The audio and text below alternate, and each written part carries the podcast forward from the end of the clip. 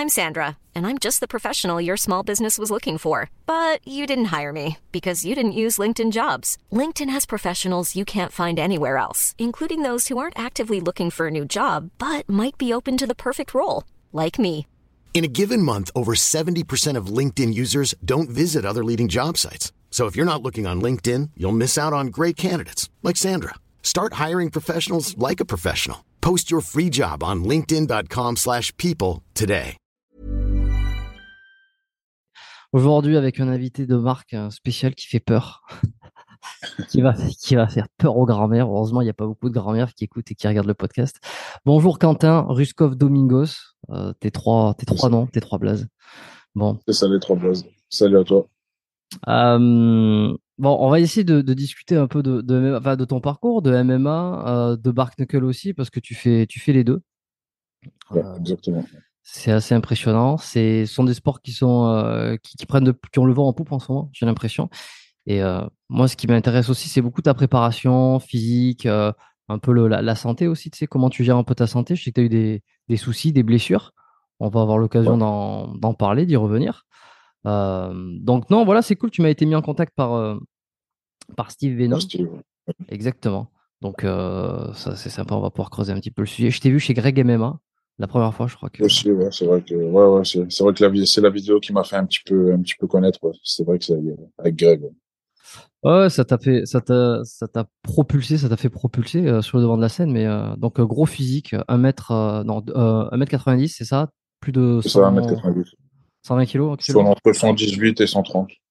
Voilà, donc euh, ça montre un petit bah, peu le, le bébé. Euh, je vais te laisser te présenter euh, simplement rapidement pour commencer. D'accord. Bah, écoute, euh, moi, c'est Quentin Amigos, alias euh, Ruskov. Je suis combattant de MMA. J'ai un pro record de 10 victoires, 3 défaites. Je suis à deux victoires et un no contest en, en bar knuckle. Et bah, j'ai 28 ans, je m'entraîne sur Roubaix, je représente le Portugal. Je suis franco-portugais j'ai eu le choix, j'ai représenté le Portugal. Et, et je suis, ouais, je suis depuis peu combattant aussi en bar knuckle, euh, avec quoi je prends beaucoup de plaisir. Ok. Euh, pourquoi Ruskov?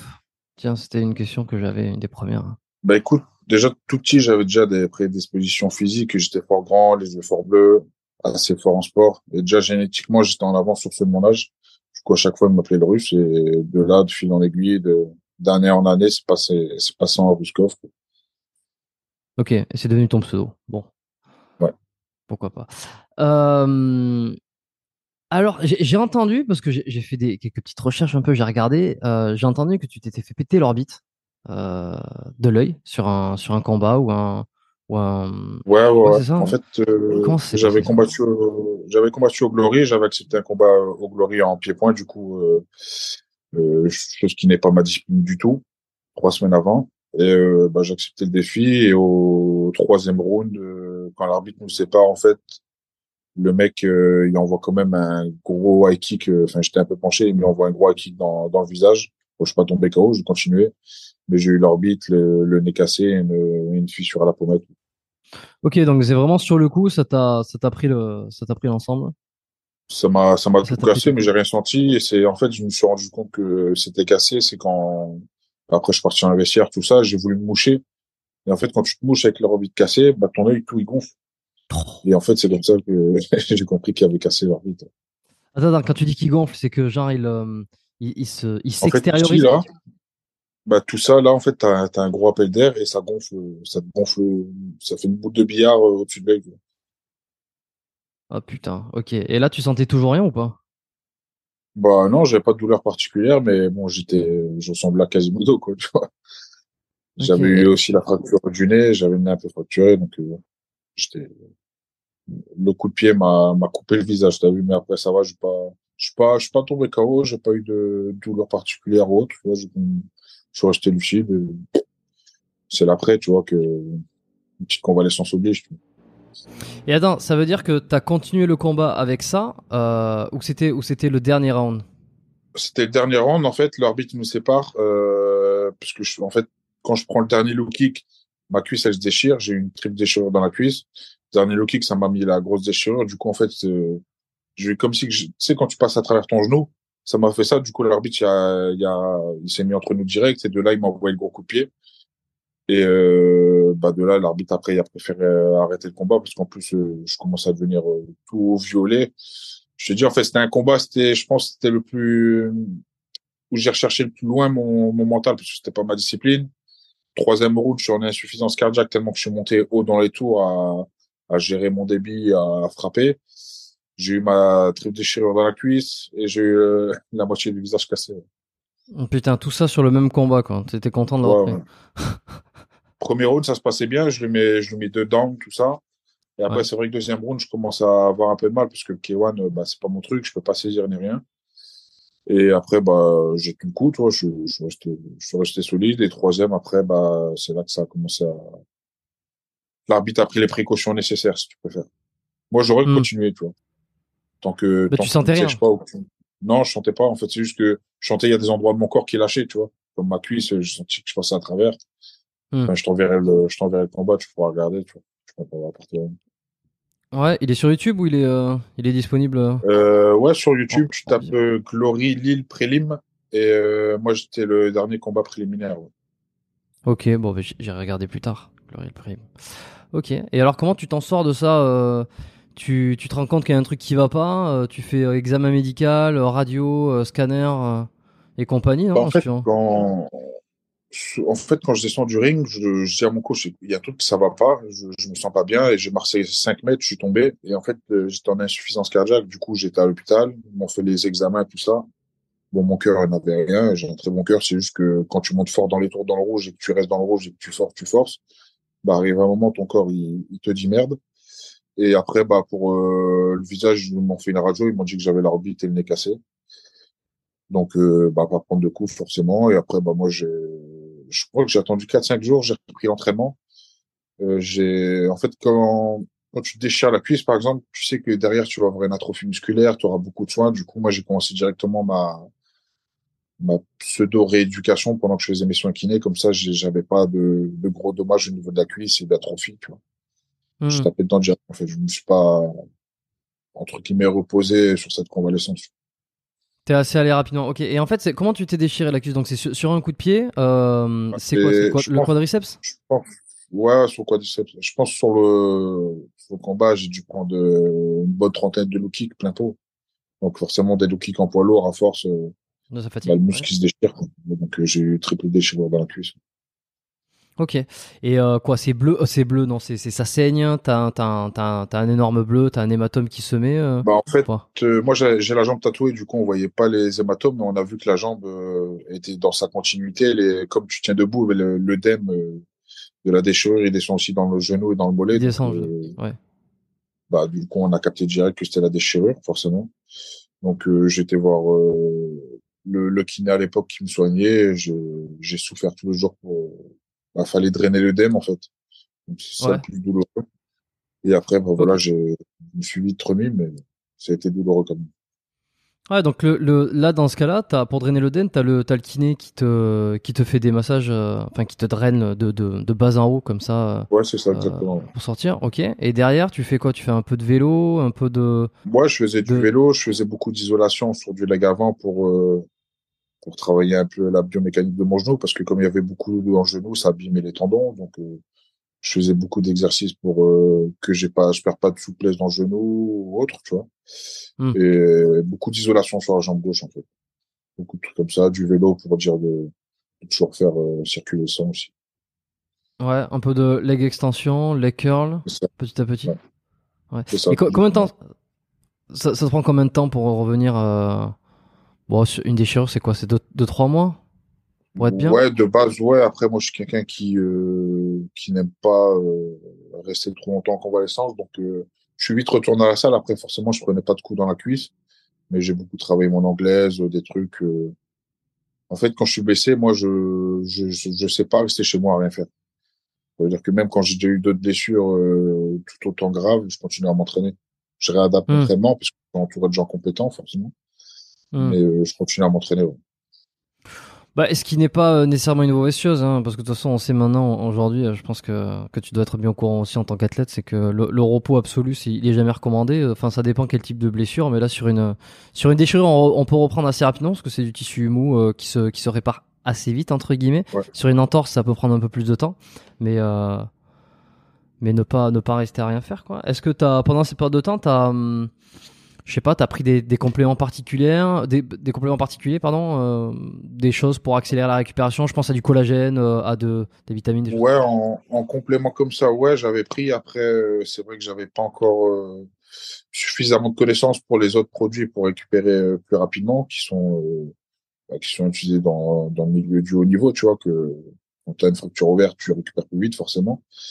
J'avais pas encore cette connaissance-là sur euh, ces produits que j'ai maintenant et qui est avec du recul, je, je les aurais pris. Je pense que j'aurais, enfin, c'est même pas je pense, c'est je- j'aurais repris beaucoup plus vite euh, Ouais. cette blessure. Hum, Et, et tu parles de quel produit?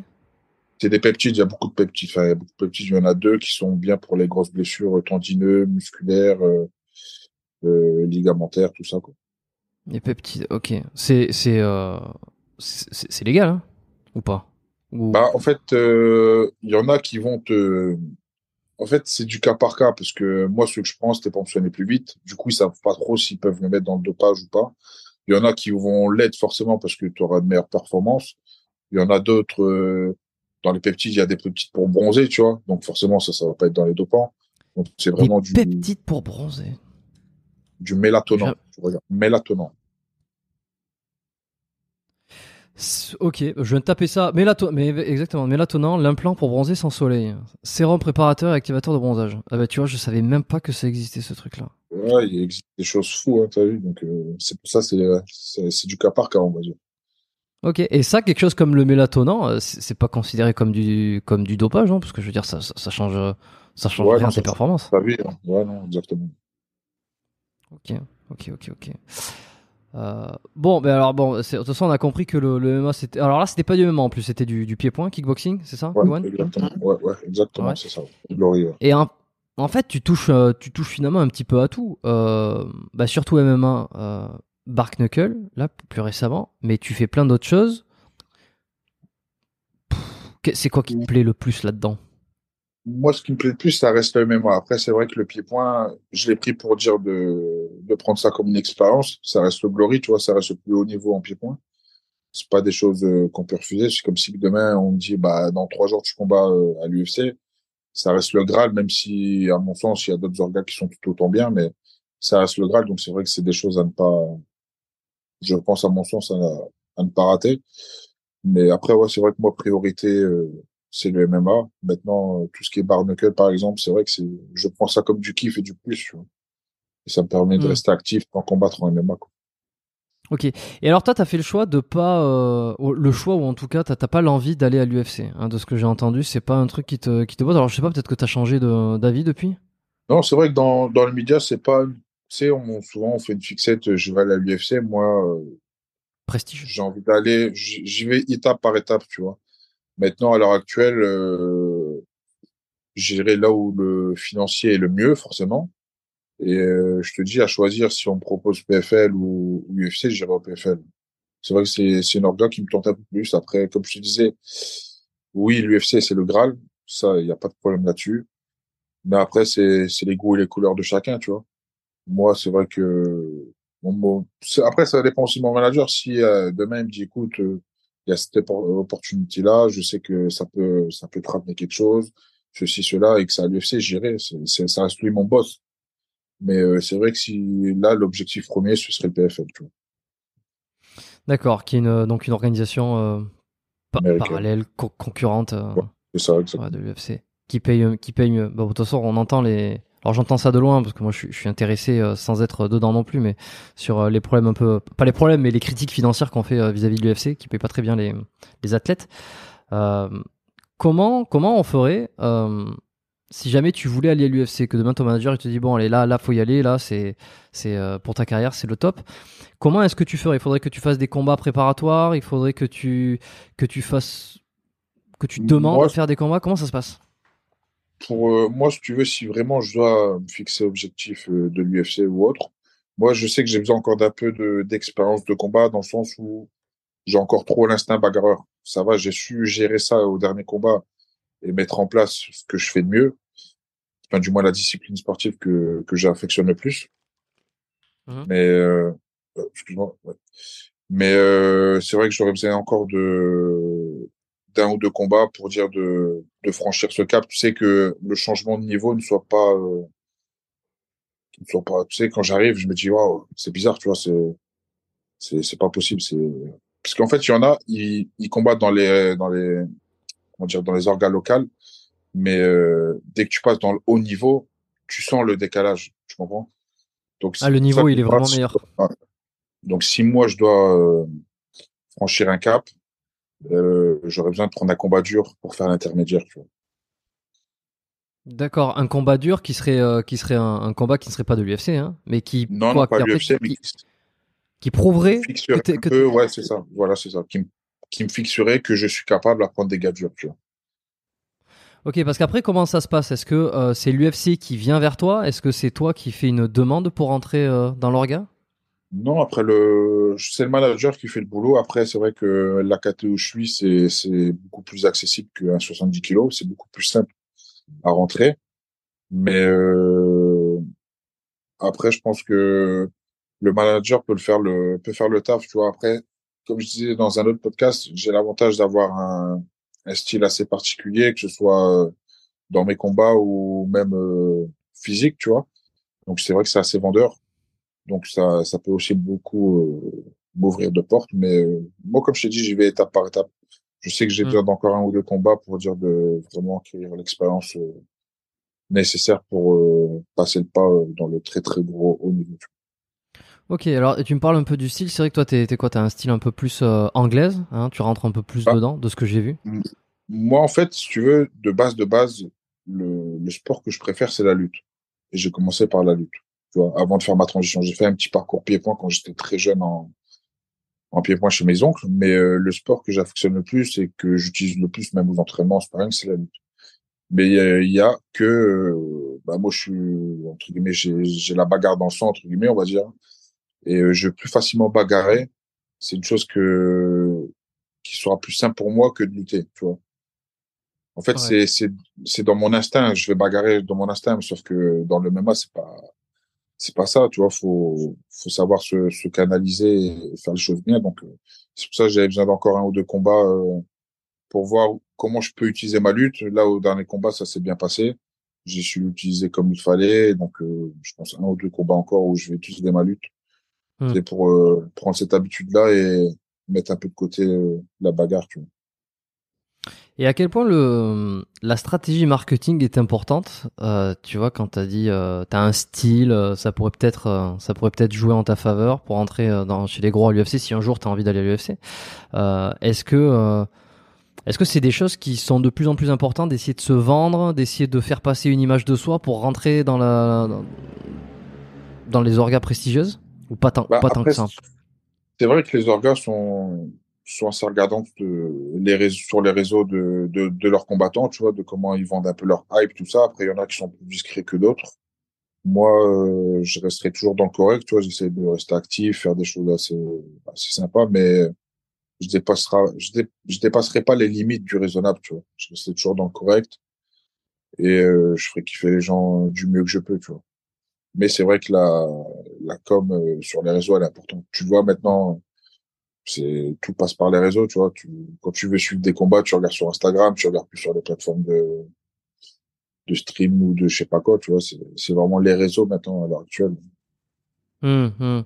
C'était un petit peu la même chose euh, qu'on entendait beaucoup parler dans le, le bodybuilding, euh, dans les compètes, tu vois, à l'Olympia, c'est que euh, un mec comme Chris Bumstead qui sait extrêmement bien gérer son image, par exemple, euh, qui a qui a beaucoup de euh, c'est une façon aussi de porter le sport. Et alors forcément, il y a ses enjeux, il y a ses intérêts un peu. Euh, euh, tiens, si on, si on continue à le faire gagner, bon après, personne vraiment remet en cause de sa place parce qu'il a un physique assez incroyable. Mais s'il continue de gagner, il met beaucoup plus en avant Mister Olympia, donc ça fait parler, etc., etc. Et souvent, c'était ça, c'est à quel point, à quel point il faut être aimé des jurys par l'image que tu que tu que, que t'as avant. et en fait, ça fait de la pré-influence, quoi.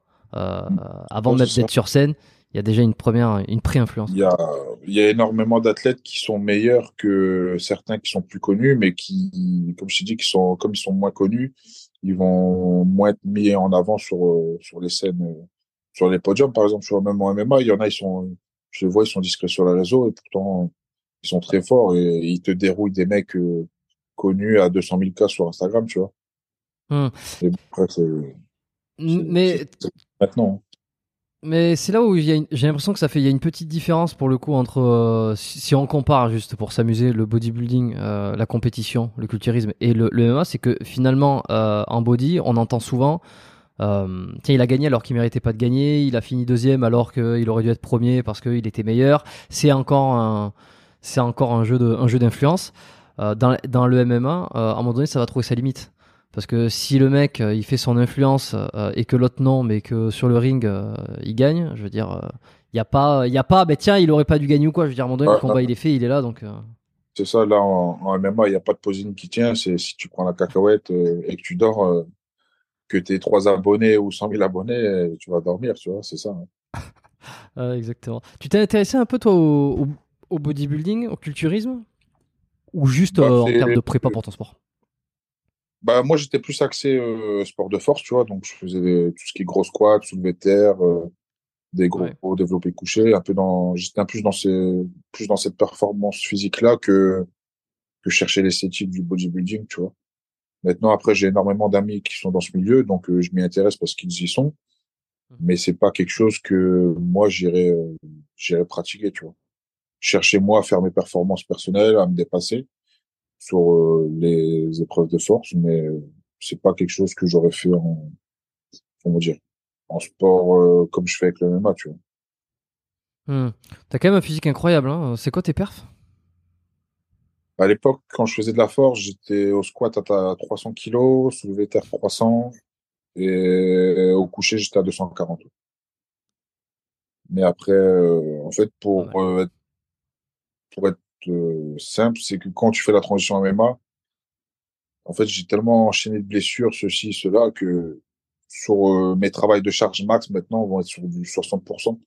Je, je pourrais plus me permettre de soulever des, des 300 kilos squat ou faire des soulevés de terre ou quoi. Tu vois, j'ai un biceps, euh, il manque un tendon. J'ai des petites blessures qui font que je sais que ça va, ça va trop impacter si je charge. Et, et pour être honnête, mes prépas, ça me servira à rien de soulever les charges que je prenais avant. Ça, c'est une certitude.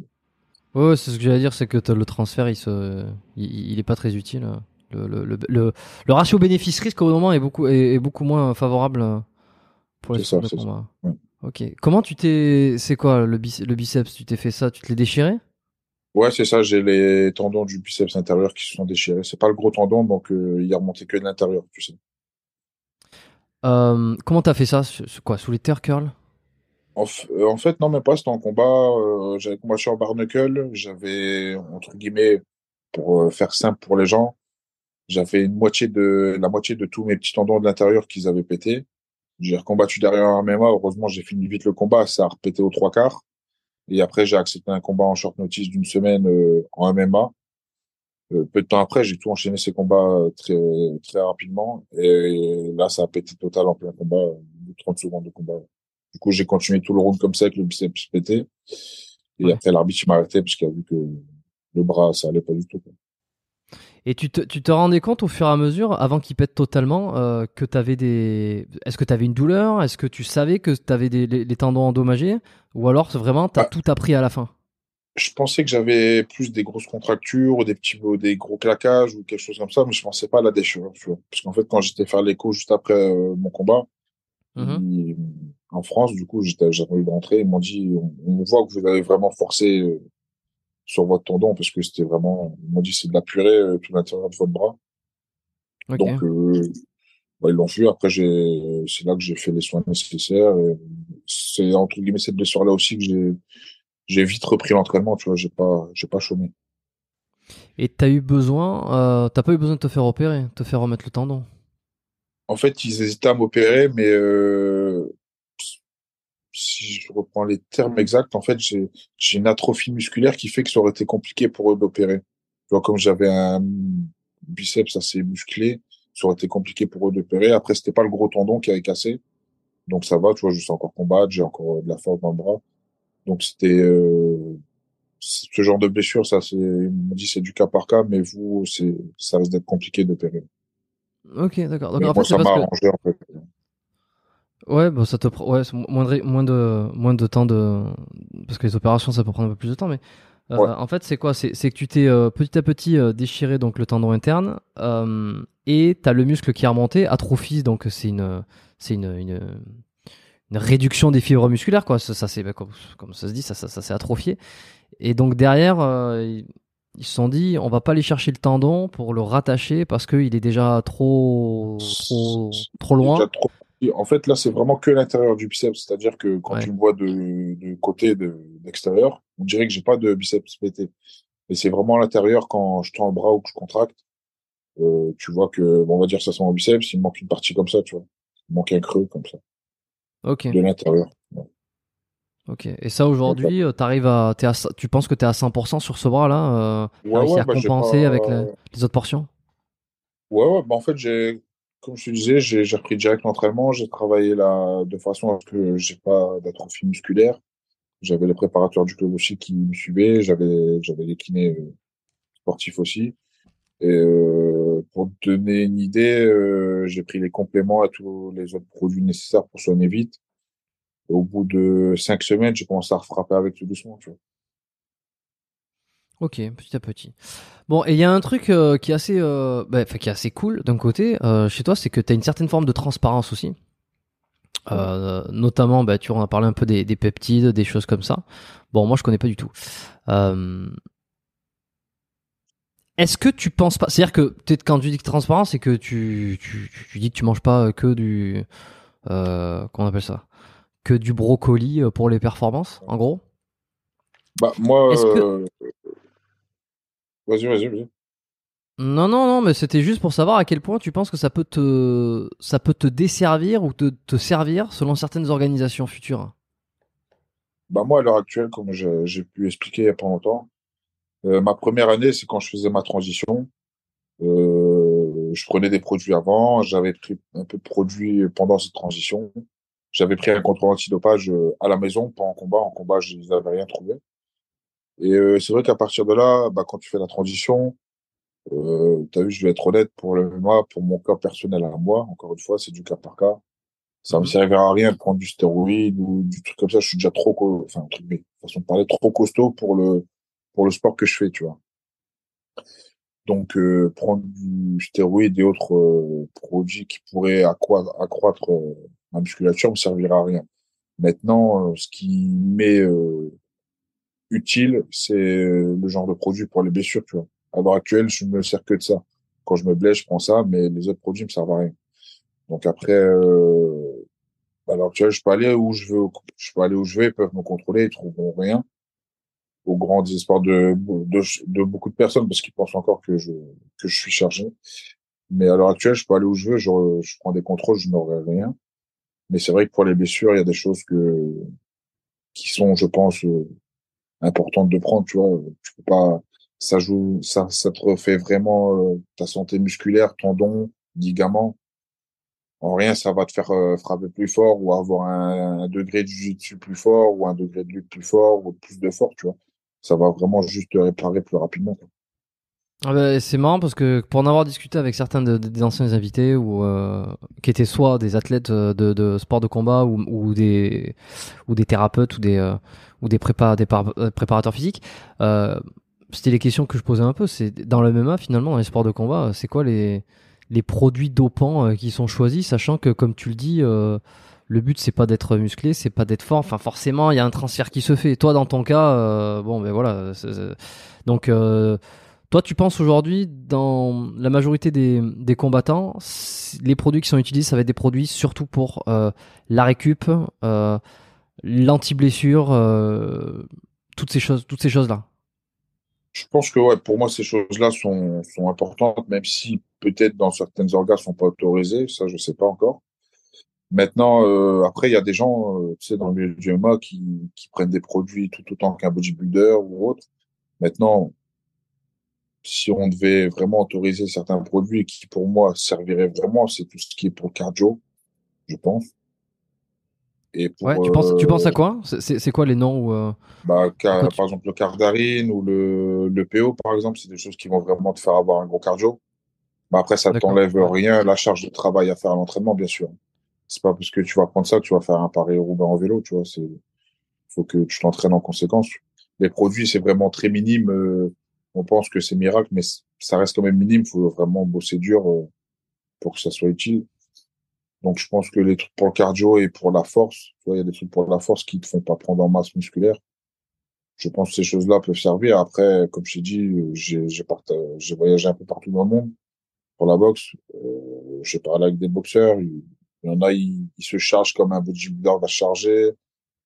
C'est vraiment, euh, ça à la personne. C'est leur choix personnel. Maintenant, UFC, Bellator, PFL. Euh, bien sûr, tu as des contrôles très pointueux, donc euh, il y aura rien de tout ça. Mais après, il y a d'autres organes qui sont pas regardantes et qui, euh, à qui ça ne leur pose pas problème, tu vois. Est-ce que tu penses qu'il faut qu'il faudrait que ça soit légalisé? Enfin, pas légalisé. Euh... Bah si, si, légalisé d'ailleurs. enfin, toléré. Euh, euh, parce que bon, je reviens sur l'exemple du bodybuilding, mais euh, c'est interdit, euh, sauf que c'est un secret de polichinelle. Tout, tout, tout, le monde le sait. Euh, quand tu en compétition, il y a un truc, il n'y en a pas un seul, surtout les compétitions professionnelles, tu vois, il n'y en a pas un seul qui n'utilise pas de produits dopants, euh, voilà, qui vise à augmenter la, la masse musculaire.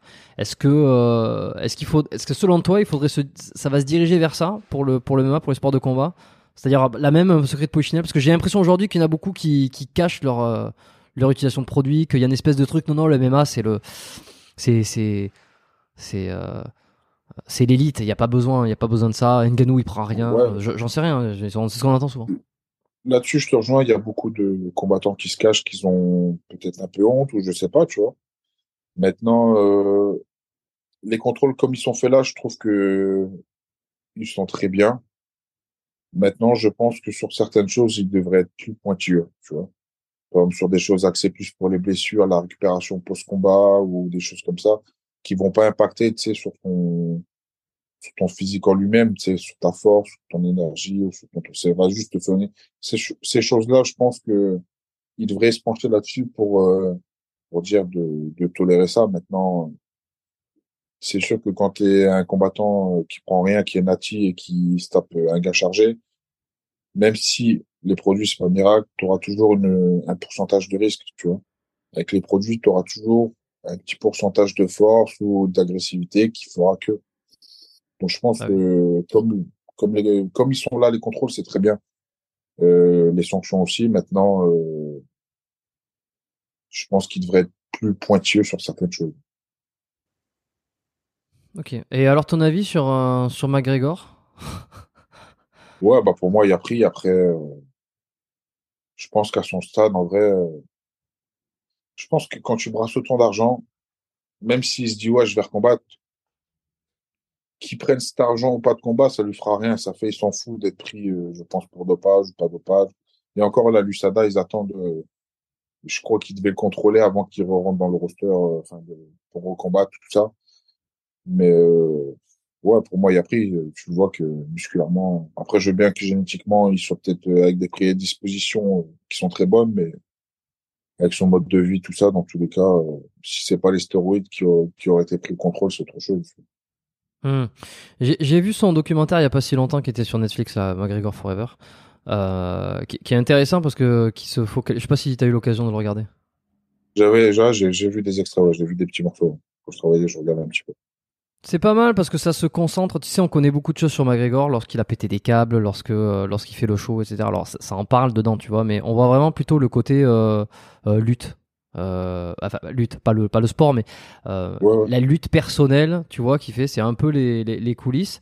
Donc c'est plutôt intéressant et voir son, son changement de, de, mindset aussi entre, entre la période où il avait une gueule énorme et celle où il a commencé un petit peu à, à être à faire un peu moins le mariole et voir un peu les comment il se prépare, comment ça se passe. Effectivement, il a rien, il a plus rien à prouver en tant que financier, en tant que quoi que ce soit, mais il a cette passion du combat. Alors je sais pas où c'est que ça le ça le mènera. Euh, et puis je pense que le documentaire s'arrête, euh, si je me souviens bien, en termes de période de temps, euh, avant qu'il qu'il décide, ben, avant qu'il se qu'il se pète la cheville, hein. avant qu'il se pète le, qu'il se fasse une fracture, je, crois, si je dis pas de conneries. Après, on peut pas lui retirer les. C'est un athlète hors norme qui restera dans l'histoire du MMA. Euh, après, euh, il vient de loin, faut pas l'oublier. Tu vois, Mhm. donc je pense qu'arrive un moment où tu connais euh, des galères, où tu galères à t'acheter des packs d'eau et que tu arrives à ce mode de vie-là, je pense que tu as juste envie de, de profiter de la vie. Alors oui, je pense qu'il est toujours passionné par son sport, mais euh, les enjeux sont tout autres. Tu vois, à l'heure actuelle, je pense pas qu'il va viser une ceinture à l'UFC ou autre. S'il combat, c'est pour son kiff, c'est pour la hype, c'est pour euh, continuer à faire parler de lui. Maintenant, je pense que c'est, ses attentions seront, différentes. Il a déjà connu ce qui, il a pris des ceintures à l'UFC, il a peut rien avoir de plus, là, je pense. Donc toi aujourd'hui, tu me disais, tu euh, donc tu utilises plus de stéroïdes anabolisants. Ouais, c'est ça. Euh, c'est ça, uniquement des, des, des- des produits qui vont te permettre d'améliorer euh, ta récupération et ton cardio aussi? Euh, bah, cardio, je peux pas, vu que c'est dans les dopants, donc, euh, c'est que les, tout ce qui est peptide pour, euh, pour me soigner plus vite. Et encore, t'as vu, si, comme je te disais tout à l'heure, si je signe à, à l'UFC, Bellator, PFL, je je dois être très regardant là-dessus, parce que si eux considèrent que c'est dopant, bah, quand je me blesse, je dois refaire ça et, et avoir une plus longue convalescence. D'accord. Donc y a- y a- si je comprends, il y a une espèce de flou artistique là euh, sur euh, ce type de produit, non euh? Bah, c'est pas encore, euh, très connu. Donc, euh, c'est vrai qu'ils mettent limite tout dans le même sac et ils se cassent pas la tête. C'est pour ça que je t'ai dit, pour certains trucs, c'est bien d'être pointueux. Hmm. Après, c'est compliqué, c'est des recherches, mais je sais qu'en France, ils sont extrêmement stricts. Il y a certains médicaments antidouleurs que tu vas prendre du tramadol, ils vont te voir dans tes urines, euh, ce sera dans les dopants.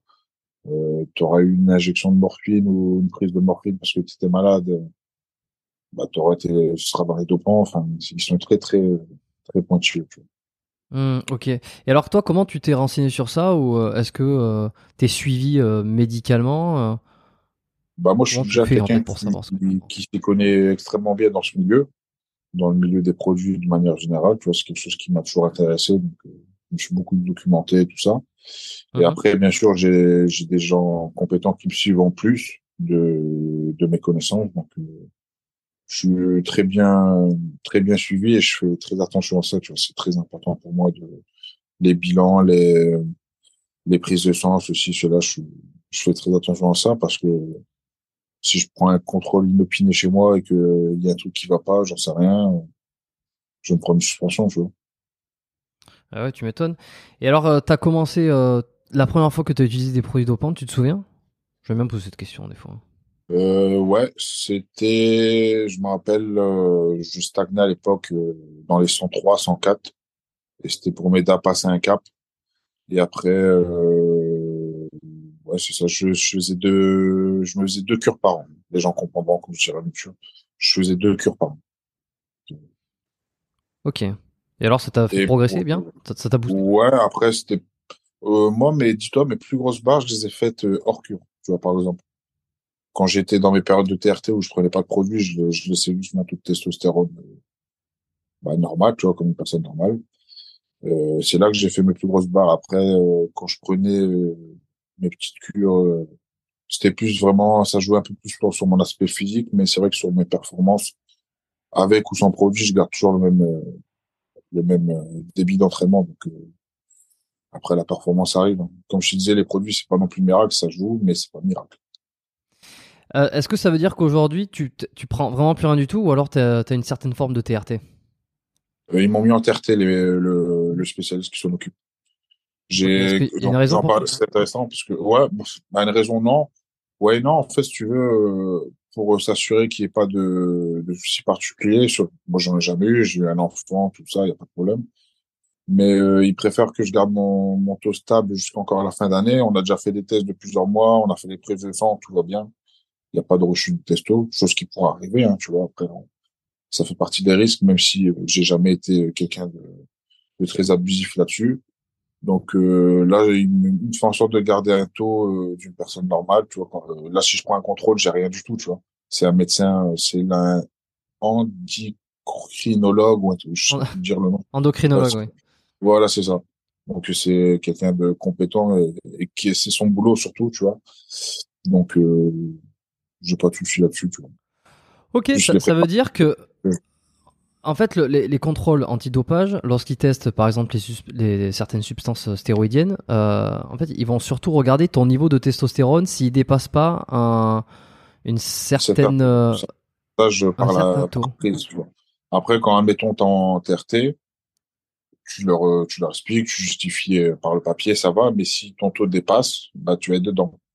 Après, il faut savoir que dans les urines, ils vont, ils vont tout voir. là. Tu, ils peuvent Bah voir oui. tout ce que tu as pris au bout d'un an, même un an passé, ils vont le retrouver. Tu vois. Ok, ça veut dire que ça veut dire que si toi t'as pas une prescription, bon en même temps une TRT c'est par prescription médicale, mais si t'as pas une prescription médicale, si t'as pas une justification euh, par le Voilà. médecin, Si ils vont retrouver médicale, euh, ouais, exactement. Ouais, ils vont retrouver dans les urines, euh, ben, je sais pas moi, de la testostérone ou j'en sais rien, quelque chose qui est exogène. Ils vont le voir. Et si t'es pas capable de justifier et qu'avec les taux, euh, si c'est au-dessus d'un certain niveau, ça va être niqué. Par contre, si t'es dans les niveaux et que tu justifies, ils vont, ils vont, ils vont tolérer ou enfin ils vont accepter. Ça fait partie de, ça fait partie des, des choses donc c'est ok euh, d'avoir des Euh, produits si c'est de l'ordre médical et que ça, et que ça te dépasse pas euh, le taux normal, tu vois, parce que ben, il y a des gens sans même prendre de produits, ils sont en TRT, tu vois. Moi, en soit, en plus à mon âge, j'en ai pas spécialement besoin. C'est juste que comme euh, je suis sportif, il a préféré assurer le coup comme il, il fait avec beaucoup d'autres sportifs, tu vois. Mais euh, en soit, moi, à l'heure actuelle, j'ai pas de problème. Tu vois, j'ai jamais eu de, de soucis euh, après cure ou autre. Donc, euh, c'est juste euh, lors du médical, il veut que ce soit comme ça. Et après, quand je pourrais l'arrêter, je l'arrêterai, tu vois. Est-ce que ça pourrait pas représenter pour certains une certaine forme entre guillemets de, de tricherie, sachant que le taux de testostérone normal, c'est pas euh, c'est pas un chiffre, c'est une fourchette. Il y a la fourchette haute, la fourchette basse. Il faut pas que tu dépasses euh, la partie haute pour que tu sois pas considéré comme euh, en état de, de, de- de dopage.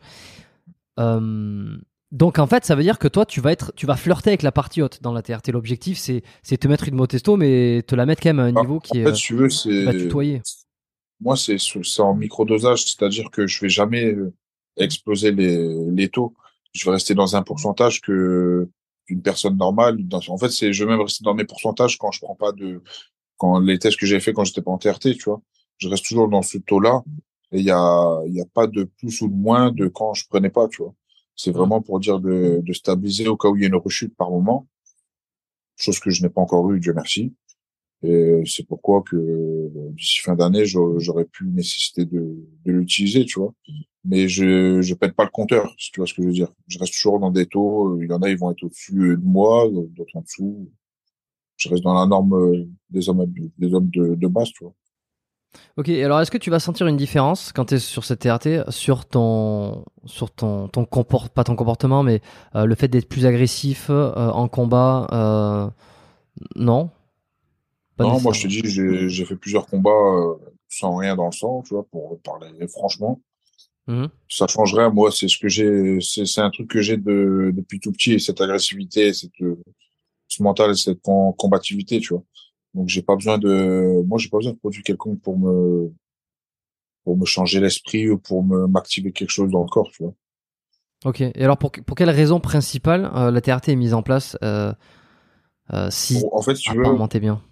Quand tu prends euh, des stéroïdes, les effets secondaires ne viennent pas euh, un mois après ou deux mois après, ça vient trois, quatre ans après.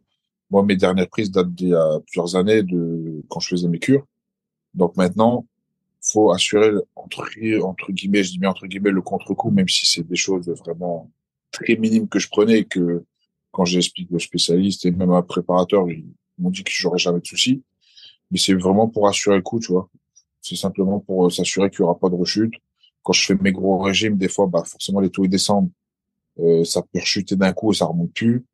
Donc euh, on s'assure de ça au maximum pour cette année. Euh, Comme ça, au moins, j'ai l'esprit tranquille pour signer dans une, une orga où les contrôles sont encore plus pointilleux. Ok. Et justement, en termes de régime, euh, comment tu le gères, toi, le cutting? Donc, le cutting, pour, pour ceux qui savent pas, euh, c'est le fait de perdre beaucoup de poids euh, la veille de la pesée, euh, en tout cas pour être pour entrer dans la catégorie. Et euh, ça demande de perdre de l'eau, ça demande de perdre pas mal de choses. Et on le voit justement dans le reportage, enfin dans le, la série Netflix avec McGregor, que, euh, enfin, c'est assez, c'est assez chaud. Est-ce que pour toi, ça a été comme ça aussi ou? Moi, en fait, j'ai un poids qui avoisine depuis quelques années, tu vois, les 130 kilos. Nous, la KT poids lourd, c'est 120 max. Donc, en soit, je perds toujours les 10 kilos. Mais Mhm. sur les, les derniers euh, échéance. C'est vrai que le poids il galère à descendre et j'ai dû me faire quelques choses. J'ai honnêtement, je l'ai senti que ça allait pas du tout. Je ressentais que j'étais pas bien, dont euh, bah, le dernier combat que j'avais fait quand j'ai pété mon biceps. Donc euh, à partir de là, euh, j'ai vu avec mon diététicien, nutritionniste qui s'occupe de moi, Quentin, pour qu'en fait on, on trouve un poids un poids hors saison pas trop élevé mais que on sache, euh, par exemple, au dernier combat, j'étais plus euh, j'étais pesé à 116 kilos. Donc en gros, j'avais des, j'avais perdu 15 kilos, mais je les ai fait progressifs. sais, depuis décembre, je suis en régime. Comme ça, moi, j'ai pas de, de coup dur pendant l'entraînement. Et après la pesée, il me donne la, la bonne liste de recharge à faire. Et après, du lendemain, j'étais à 119, 120, tu vois. je me sentais très bien. Et euh, après, c'est, c'est sûr, c'est pas évident de rester à la diète à l'année, mais pour mon cas, moi, ça joue énormément sur mes performances sportives quand, quand je mange très bien. Donc, hmm. euh, je continuerai à rester là-dessus. Ça avait été le cas d'un de tes adversaires aussi euh, il y a quelques temps, non? C'était c'était peut-être pas un MMA, je me souviens je me souviens plus, euh, qui euh, qui était pas au poids euh, quelques jours en la pesée, qui avait annulé. C'était C'est ça.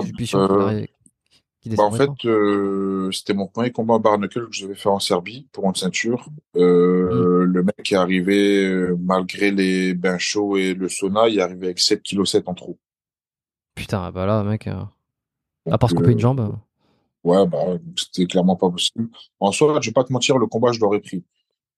Mais c'est cette semaine-là où j'ai dû faire le poids et tout, j'ai eu une infection des poumons avec euh, bah, depuis que j'ai eu j'ai fait les vaccins j'ai eu pas mal d'infections des poumons.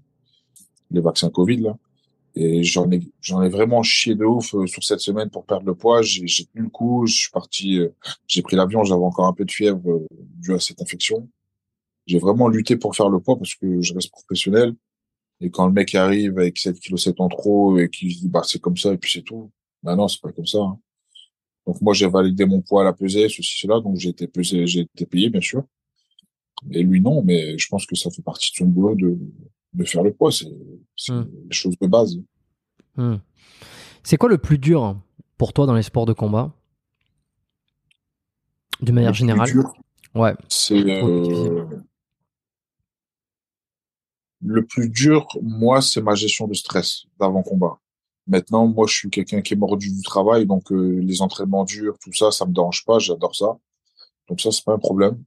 Mais moi, c'est ma gestion de stress et de d'agressivité pendant le combat qui sont qui sont les plus durs. Ça, j'ai un préparateur mental qui m'aide beaucoup et qui fait changer les choses euh, au fur et à mesure de chaque combat. Mais euh, ouais, je pense que c'est la gestion du stress. Ouais, mais ce stress, c'est quoi? C'est la, la peur du combat, la peur de pas arriver au non, Non, non, moi, mettre les coups, tout ça, ça me dérange pas. C'est plus euh, le, stress de mal faire quelque chose. Je suis quelqu'un de très pointu sur ce que je fais, soit quand je m'entraîne et autres. Donc j'ai, je me mets beaucoup de, comment dire, je me fixe beaucoup de règles que j'ai envie de mmh. respecter et que, tu sais, je suis exigeant avec moi-même. C'est-à-dire que je m'exige beaucoup de choses et ça me met une pression particulière. Euh, c'est vrai que c'est ce stress-là, mais je gère déjà beaucoup mieux qu'avant. Mais ça fait en partie, euh, on en parlait tout à l'heure, du fait que je voulais faire encore un ou deux combats en plus avant de rentrer dans une, dans une top orga, c'est aussi pour savoir euh, gérer au maximum ce stress. Tu vois. Hmm, ok. Et en termes de blessures, donc on a, on a, on en a parlé un petit peu au début, mais euh, donc fracture de l'œil du nez, euh, tu t'es déchiré le, quadriceps, tu t'es déchiré euh, le biceps, qu'est-ce que tu as eu d'autre comme, euh, comme, euh, comme blessure L'ischio, il a pété. Mon adducteur, il a pété en plein combat. J'ai eu un tassement de vertèbres. Comment t'as fait ça, le, tassement de vertèbres Ça a été à l'entraînement et je me suis levé un matin où bah, mes jambes, elles bougeaient plus. Et en fait, moi, j'ai une hernie discale dans le bas du dos. Elle était un peu ressortie. Mes vertèbres elles sont tassées. Ça a comprimé la, l'hernie. Donc, euh, c'était juste euh, vraiment horrible. C'était invivable. C'était, je crois, c'était mes, mes pires douleurs, euh, mes pires douleurs niveau blessure. Ça a été très compliqué. Ouais. C'est, attends, c'est quoi double, double sciatique? Douleur dans les jambes? ouais, j'ai, j'ai, j'ai le nerf sciatique qui a été compressé, l'hernie qui est ressortie qui a été compressée et le, les vertèbres qui sont tassées. Donc, j'ai dû j'ai eu la totale. Je me suis retrouvé penché comme ça, grosse inflammation. Je savais pas marcher pendant cinq jours.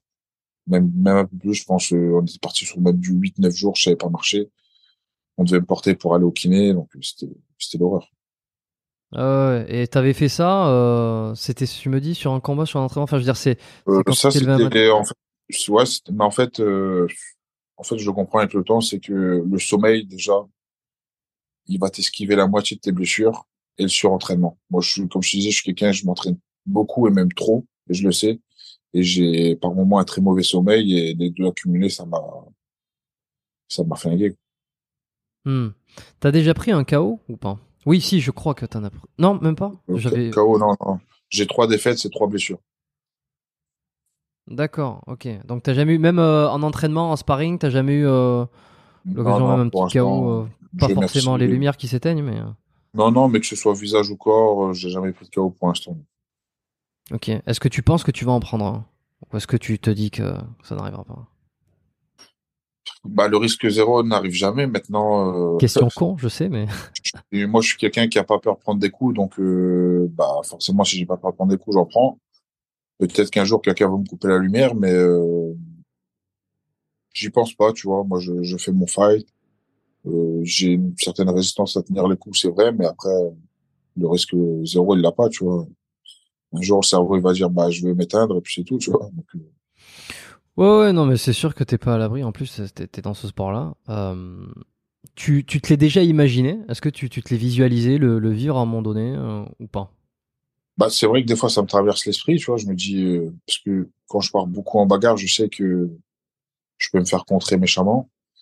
Maintenant, je me dis que ça fait partie des risques du métier et, je vais, je vais la tête en avant et puis c'est tout. Après, je dois me faire contrer, je me fais contrer, c'est que c'était, c'était écrit comme ça et que, voilà, c'est, c'est écrit, bah, je dois le manger, je le mangerai, mais après, je ferai en sorte de, de pas le prendre, mais quand ça arrive, généralement, tu sais jamais que ça arrive, tu vois. Ça arrive de nulle part et, et tu te retrouves cinq minutes après sur la, sur la civière. Vous en discutez un peu entre, euh, entre collègues, entre, euh, entre sportifs quand vous entraînez en salle? Est-ce que vous, vous, vous parlez de ça, des, des KO, l'expérimentation des KO, des KO de l'autre ou euh, spécifiquement des KO Parce que j'imagine que les blessures, on en parle, mais parce qu'il y a un- le KO, il y a un petit côté, j'imagine, pas, une, pas honteux, mais Bah, c'est jamais très. On est, on est jamais fier de cette faire. De ce- de cette fait- Ouais, après, c'est vrai qu'on on en discute parce que, bah, pour certains du club, par exemple, pour nous, il y en a qui n'ont jamais pris de KO ou même de petits downs, tu sais, des fois se faire flasher, tu vois, sur un coup.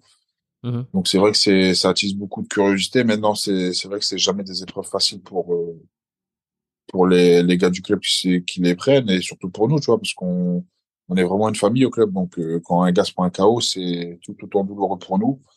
Donc, on essaye de comprendre et on essaye de travailler de façon à ce que ça n'arrive plus, tu vois. Euh, t'as, t'as eu pas mal de blessures finalement, tu vois. Je veux dire, toi, tu vas au charbon. euh, comment tu anticipes tout ça dans, dans le futur? Est-ce que tu penses que c'est des choses que, qui vont te revenir, qui vont te, te, te, te hanter peut-être à la fin d'une carrière? Comment tu, est-ce que tu te dis justement que tu vas essayer de pas faire durer ta carrière trop tard, jusqu'à trop tard, euh, pour éviter d'être trop cassé à la fin? Comment tu visualises ça? Bah, c'est vrai que de base, moi, je prenais un peu mes blessures à la légère, mais sur le long terme, j'ai été beaucoup plus assidu là-dessus et euh, je prends extrêmement soin de, de mon corps et de mes bobos maintenant à l'heure actuelle. Donc, je sais que les trois quarts de mes blessures euh, ne vont pas revenir, ça c'est une certitude. Maintenant, je pense que les seuls euh, soucis que j'aurai plus tard, ce sera pour mon dos. Déjà, de base, j'ai toujours eu des soucis de dos étant jeune. Je pense que c'est ça qui va me, ce qui me fait tenir là à l'heure actuelle, euh, comme disaient les spécialistes, c'est comme j'ai eu, c'est autour de, ces parties-là, de ces, vertèbres, ces forts musclés, ça compense un peu, tu vois. Mais je sais que sur le long terme, euh, je vais devoir me pencher, euh, quand je serai plus vieux, bien sûr, hein, quand j'aurai fini ma carrière.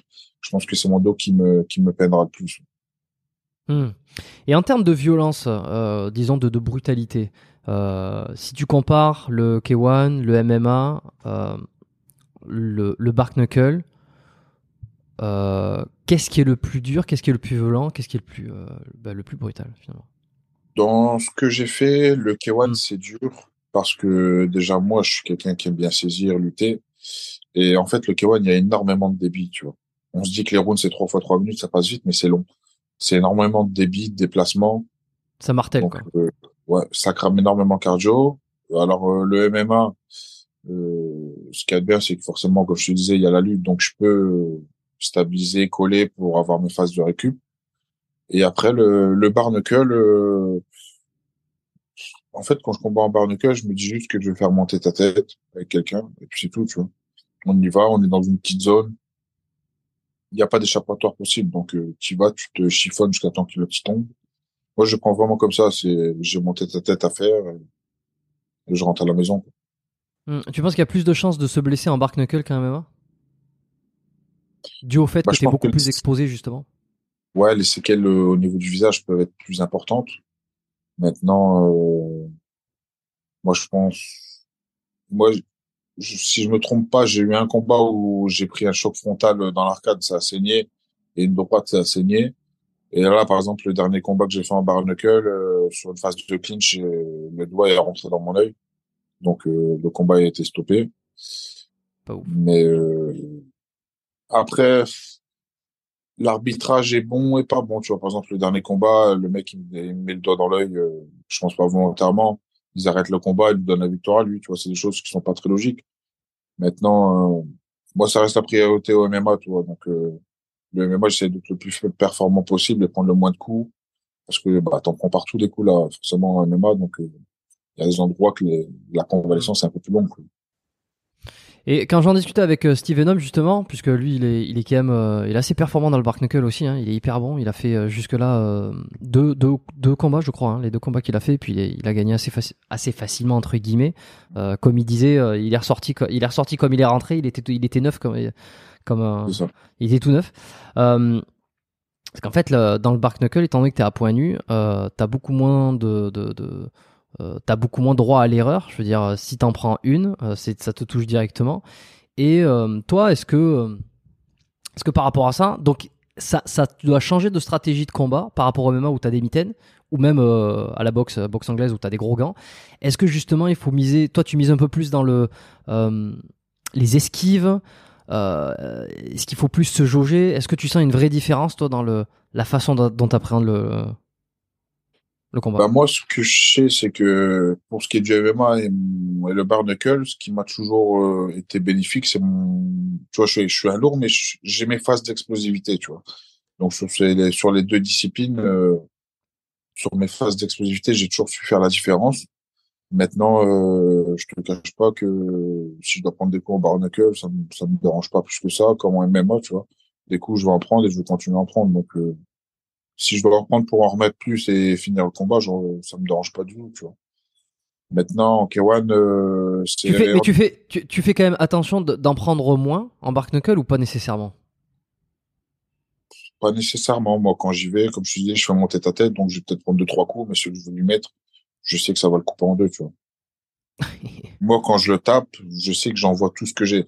Donc, je sais que sur les cinq coups, automatiquement, il y en a trois qui vont toucher et ça va le mettre mal je j'ai j'ai j'ai une façon de faire qui est que je le cadre dans une zone où il pourra pas trop bouger. Donc euh, quasi tous mes coups passeront. En plus, on n'a pas de gants, donc même si je lui tape dans ses mains, ça va quand même résonner dans sa tête hmm. et ça va lui allumer les mains aussi. Donc euh, voilà après. S'il peut se casser la main sur son sur mon front ou moi je lui casse sa main en frappant sur dessus, tu vois. Donc tu fais du dégât, c'est principal en barnacle. Et moi, c'est différent parce que bah des coups tu en prends partout. Euh, les routes c'est cinq minutes, donc forcément dès que tu prends un coup et tu reprends d'autres coups dessus, l'entaille elle se comme à mon premier combat, tu as vu, j'ai eu toute l'arcade ouverte, il m'a arrêté à cause de ça. J'ai pris deux trois jabs dessus, un peu trop et ça a ouvert vraiment toute l'arcade et la peau elle pendait, euh, c'est du cas par cas, mais c'est vrai que sur des routes de 5 minutes, c'est mieux de pas trop en prendre non plus. Parce que l'arbitre, il va arrêter, s'il y a trop de sang. Ouais. Ouais. Elle, ressemble à quoi tes mains là? Bah mes mains ça va là, elles sont, sont bien grosses, vois, mais j'ai, elles sont bien tatouées, mais j'ai pas mal de cicatrices euh, dessus. Ouais, ok, ok, ok. Et en K1 alors euh, donc oui non c'est ça. Alors je voulais faire le rapprochement avec euh, parce que je pense à je pense à Cyril Diabaté aussi qui est, qui est un grand champion de, de Muay Thai. Alors pas de, de K1 euh, toi t'as fait du, du Muay Thai t'as expérimenté t'as as pu voir un peu le, la différence entre euh, K1 Muay Thai en termes de cardio ou en termes d'impact de, violence d'impact? Alors, euh, les combats en Muay Thai, j'en ai peut-être fait quand j'étais petit. Maintenant, euh, le combat en, de haut niveau, enfin en professionnel, c'est en pied-point, en K1. Hmm. Maintenant, à choisir, euh, je te mens pas que je préférais faire en box Thai qu'en K1. En box Thai, t'as les clinches, t'as les côtes, ça se rapproche un peu plus du MMA. Donc, si je devais choisir entre les deux, je pense que je choisirais plus box Thai. Même si j'ai jamais combattu en box Thai, hein. Mais je sais qu'avec des phases de clinch, tout ça, ce serait un peu plus, T'as le temps de te reposer, entre guillemets. ouais, c'est ça, exactement. Et sur les Oui, phases de corps à corps, c'est ce que je préfère. Eh ben, t'es, t'es, t'es lourd, t'es grand, donc euh, tu dois avoir une sacrée puissance aussi. Euh, et puis, et puis ce physique aussi te demande pas mal de. Enfin, il te fait, euh, il consomme de l'énergie, donc euh, en, K, en K1, euh, ok, c'est, c'est impressionnant. Comment tu la, tra- est-ce que tu, tu travailles, tu, tu travailles ta force, tu travailles ta, ta, ta, force de percussion spécifiquement? Étant donné que euh, bah déjà c'est un peu ta façon de, enfin tu fais tu, tu fais de la lutte, mais tu dis que t'aimes bien bien bastonner, tu vois. Dans la vidéo avec Garigama, tu disais euh, moi la bagarre euh, c'est mon truc, c'est la façon j'aime bien ça, tu vois la bagarre. Est-ce que du coup tu la travailles particulièrement sur cette force d'impact? Ouais, en fait, moi, je, tout se passe dans ma prépa physique, tu vois.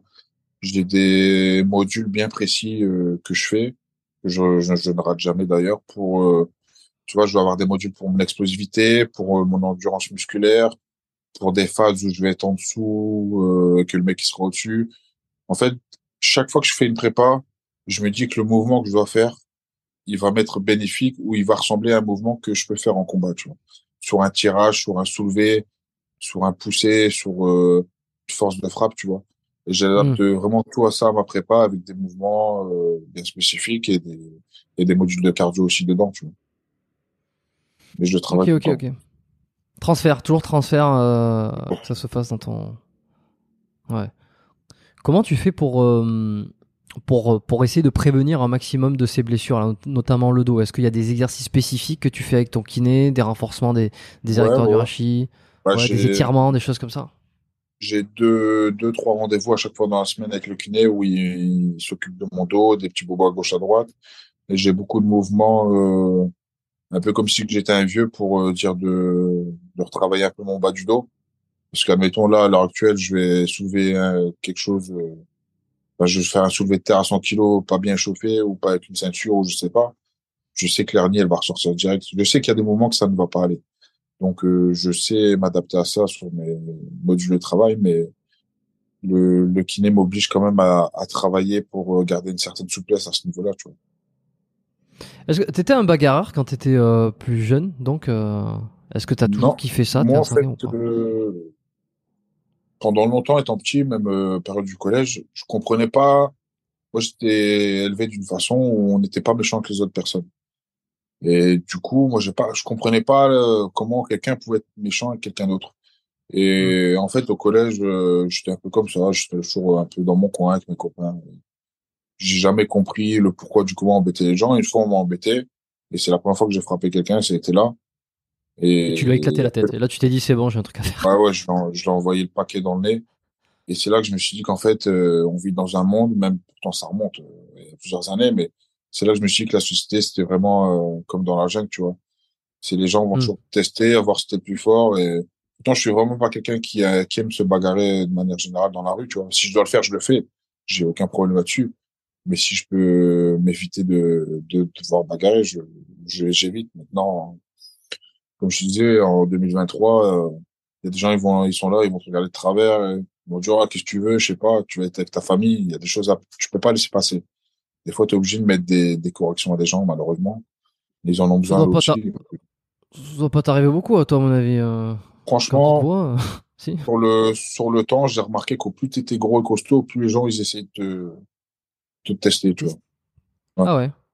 Ah, ouais, ouais, c'est, Parce que t'es gros, t'es costaud, euh, t'as les tatouages, t'as la barbe. Je veux dire, à un moment donné, euh, il y a Ouais, quand même pas mal de signaux, gens- quoi. si tu veux. les gens se disent que c'est juste une image. Après, beaucoup, par exemple, ceux qui ne connaissent pas de la boxe, qui se disent, bah, il sait être, il s'est frappé un minimum vu qu'il est boxeur, forcément. Euh, ils disent que je suis un cumé de muscu, ceci, cela. Donc, je sais pas que tous les cumés de muscu ne savent pas frapper, parce que j'ai des amis qui savent frapper, forcément, qui font de la muscu. Maintenant, euh, c'est vrai que c'est un peu cliché, mais Souvent, par exemple, quand, tu vas dans les boîtes de nuit, il y a souvent des gars forts, gros, costauds comme ça, là, ils font les tendus, mais ils savent pas se bagarrer. Et souvent, les gens pensent que je suis ce genre de personne-là, alors que je suis une personne très gentille, très cool. Et euh, bah, du coup, bah, après, t'es obligé de leur mettre une branlée, tu vois. C'est comme ça. Ouais. Et alors, ça t'est arrivé euh... Ça t'est arrivé Ouais, bah, dans le cadre du travail, quand je travaillais en boîte de nuit, dans les bars, les trucs comme ça, euh, bah, des fois, t'es obligé de, t'es obligé de sévir, malheureusement, tu vois. Les gens comprennent que comme ça, donc, tu fais ce qu'il y a à T'as pas une anecdote d'un jour où on est venu te faire chier ou, euh, ou, euh, ou t'as mis quelqu'un à sa place? Ça fait toujours plaisir Ça fait toujours plaisir à tout le monde d'entendre ce genre de truc. Bah, moi, de base, moi, je suis monsieur claque. Ça fait, je sais que j'envoie que des claques. Et quand j'envoie le coup de poing, c'est, c'est vraiment, il y a dépassé les bornes, tu vois. Je sais que je suis quand même conscient que si je frappe quelqu'un de lambda qui a pas l'habitude de prendre des coups, il peut avoir des grosses séquelles. Maintenant, mmh. euh, ouais, souvent, souvent c'est les claques et, et ça dort très facilement. Justement, tu vois, sur le rapport à la violence, euh, je te recommande un épisode que j'ai enregistré il y a pas si longtemps avec euh, Michael Ilouz, euh, qui, qui est pas encore sorti là, que tu pourras écouter dans les prochaines semaines, euh, qui, qui, est hyper intéressant sur cette histoire de, jungle, de comment on gère la violence, est-ce qu'il faut, savoir absolument se, euh, se battre ou pas, et, c'est vraiment intéressant, la délégation de, sa sécurité à la police ou à soi-même, tu vois. je sais pas si tu connais Michael Ilouz, mais c'est un mec top top. Son nom m'est familier, mais après, j'ai jamais regardé de podcast ou autre euh, à son sujet. Mmh, avec lui. Euh, tu es un mec euh, agressif quand tu. Est-ce que tu penses que tu es obligé de, de, nourrir une certaine agressivité face à ton adversaire pour vous en combat Je parle en combat professionnel pour le coup, pour vouloir gagner? T'es obligé de te dire que ce mec. Enfin, t'es obligé. Non, justement. je te demande. Est-ce que t'es obligé de d'avoir de la haine envers envers ton adversaire? Moi, j'ai pas de haine. Maintenant, euh, moi, je me conditionne dans quand je combats. Je me dis que je me dis que cette personne. T'as vu, tu, tu, fais des petits travaux euh, mentaux. Tu dis que cette personne te dit certaines choses ou mes coachs me disent certaines choses qui font que je vais avoir l'état d'esprit où j'aurais juste envie de détruire. Après, j'ai jamais eu de souci particulier avec mes adversaires, mais déjà de base, euh, dès que la cage se ferme, euh, c'est un peu comme euh, quand c'était les gladiateurs. T'as vu dès que dès que ça se ferme, tu te chiffonnes jusqu'au bout. Et mmh. euh, après, il y a plein de choses qui me viennent en tête qui font que je peux pas décevoir ma famille, ma fille, mon club. Euh, je représente quand même un pays. Enfin, il y a plein de choses qui font que je me dois de d'être le meilleur de moi-même. Et si ça, ça doit valoir que je dois être très méchant et, et violent envers cette personne, je vais l'être. Après, ça reste le cadre du sport bien sûr, c'est rien de personnel. Mais bon, après, c'est sûr que quand tu dois envoyer des coups de coude à quelqu'un par terre, c'est jamais, euh, bah, c'est jamais, euh, c'est pas quelqu'un de lambda qui va le faire, tu vois, je pense. Ok. Est-ce que il y a une quand t'es dans cette dans cette phase là où par exemple tu amènes quelqu'un au sol, il va falloir que tu le frappes au sol. Est-ce que tu te retrouves dans une espèce de de furie euh, furie violente dans ta tête bah, c'est que ça en est, tu vas absolument désinguer. Enfin, je veux dire, il y a, y a, quand même une sorte de rationalité qui est, qui est toujours là ou pas? Moi, j'ai ce souci-là que j'ai aussi en prépa physique et heureusement mes, mes hommes de coin me connaissent. Je, je démarre euh, assez rapidement et quand je suis dans un excès de d'agressivité comme ça, ça arrive que je monte fort dans les tours et que j'ai vraiment envie de, de le finir vite. Donc j'envoie des fois beaucoup de coups durs et qui peuvent me fatiguer. Donc c'est vrai que j'ai mon coin qui me qui me tempère assez souvent pour que je garde ma jauge d'énergie et que et que je me tempère un peu. Mais après, c'est vrai que moi, dès que dès que je démarre quelqu'un, euh, faut que ça tombe, tu vois. Démarrer quelqu'un et attendre et redémarrer quelqu'un en attendant qu'il tombe, c'est vrai que j'aime pas moi, tu vois. Par exemple, euh, je te montrerai le dernier combat que j'ai fait. Premier round, ça a été cinq minutes où j'étais au-dessus de lui et envoyé des coups. Deuxième round, je dis c'est terminé, je lutte pas, je le rentre dedans, je le rentre dedans, je lui la première dose qu'il prend, il tombe et c'est terminé, tu vois. Je me conditionne comme ça. Je me dis que dès que je touche, faut qu'il tombe. Ouais, ouais, Dès que tu, dès, que tu le tiens par la cravate, tu le lâches pas, quoi.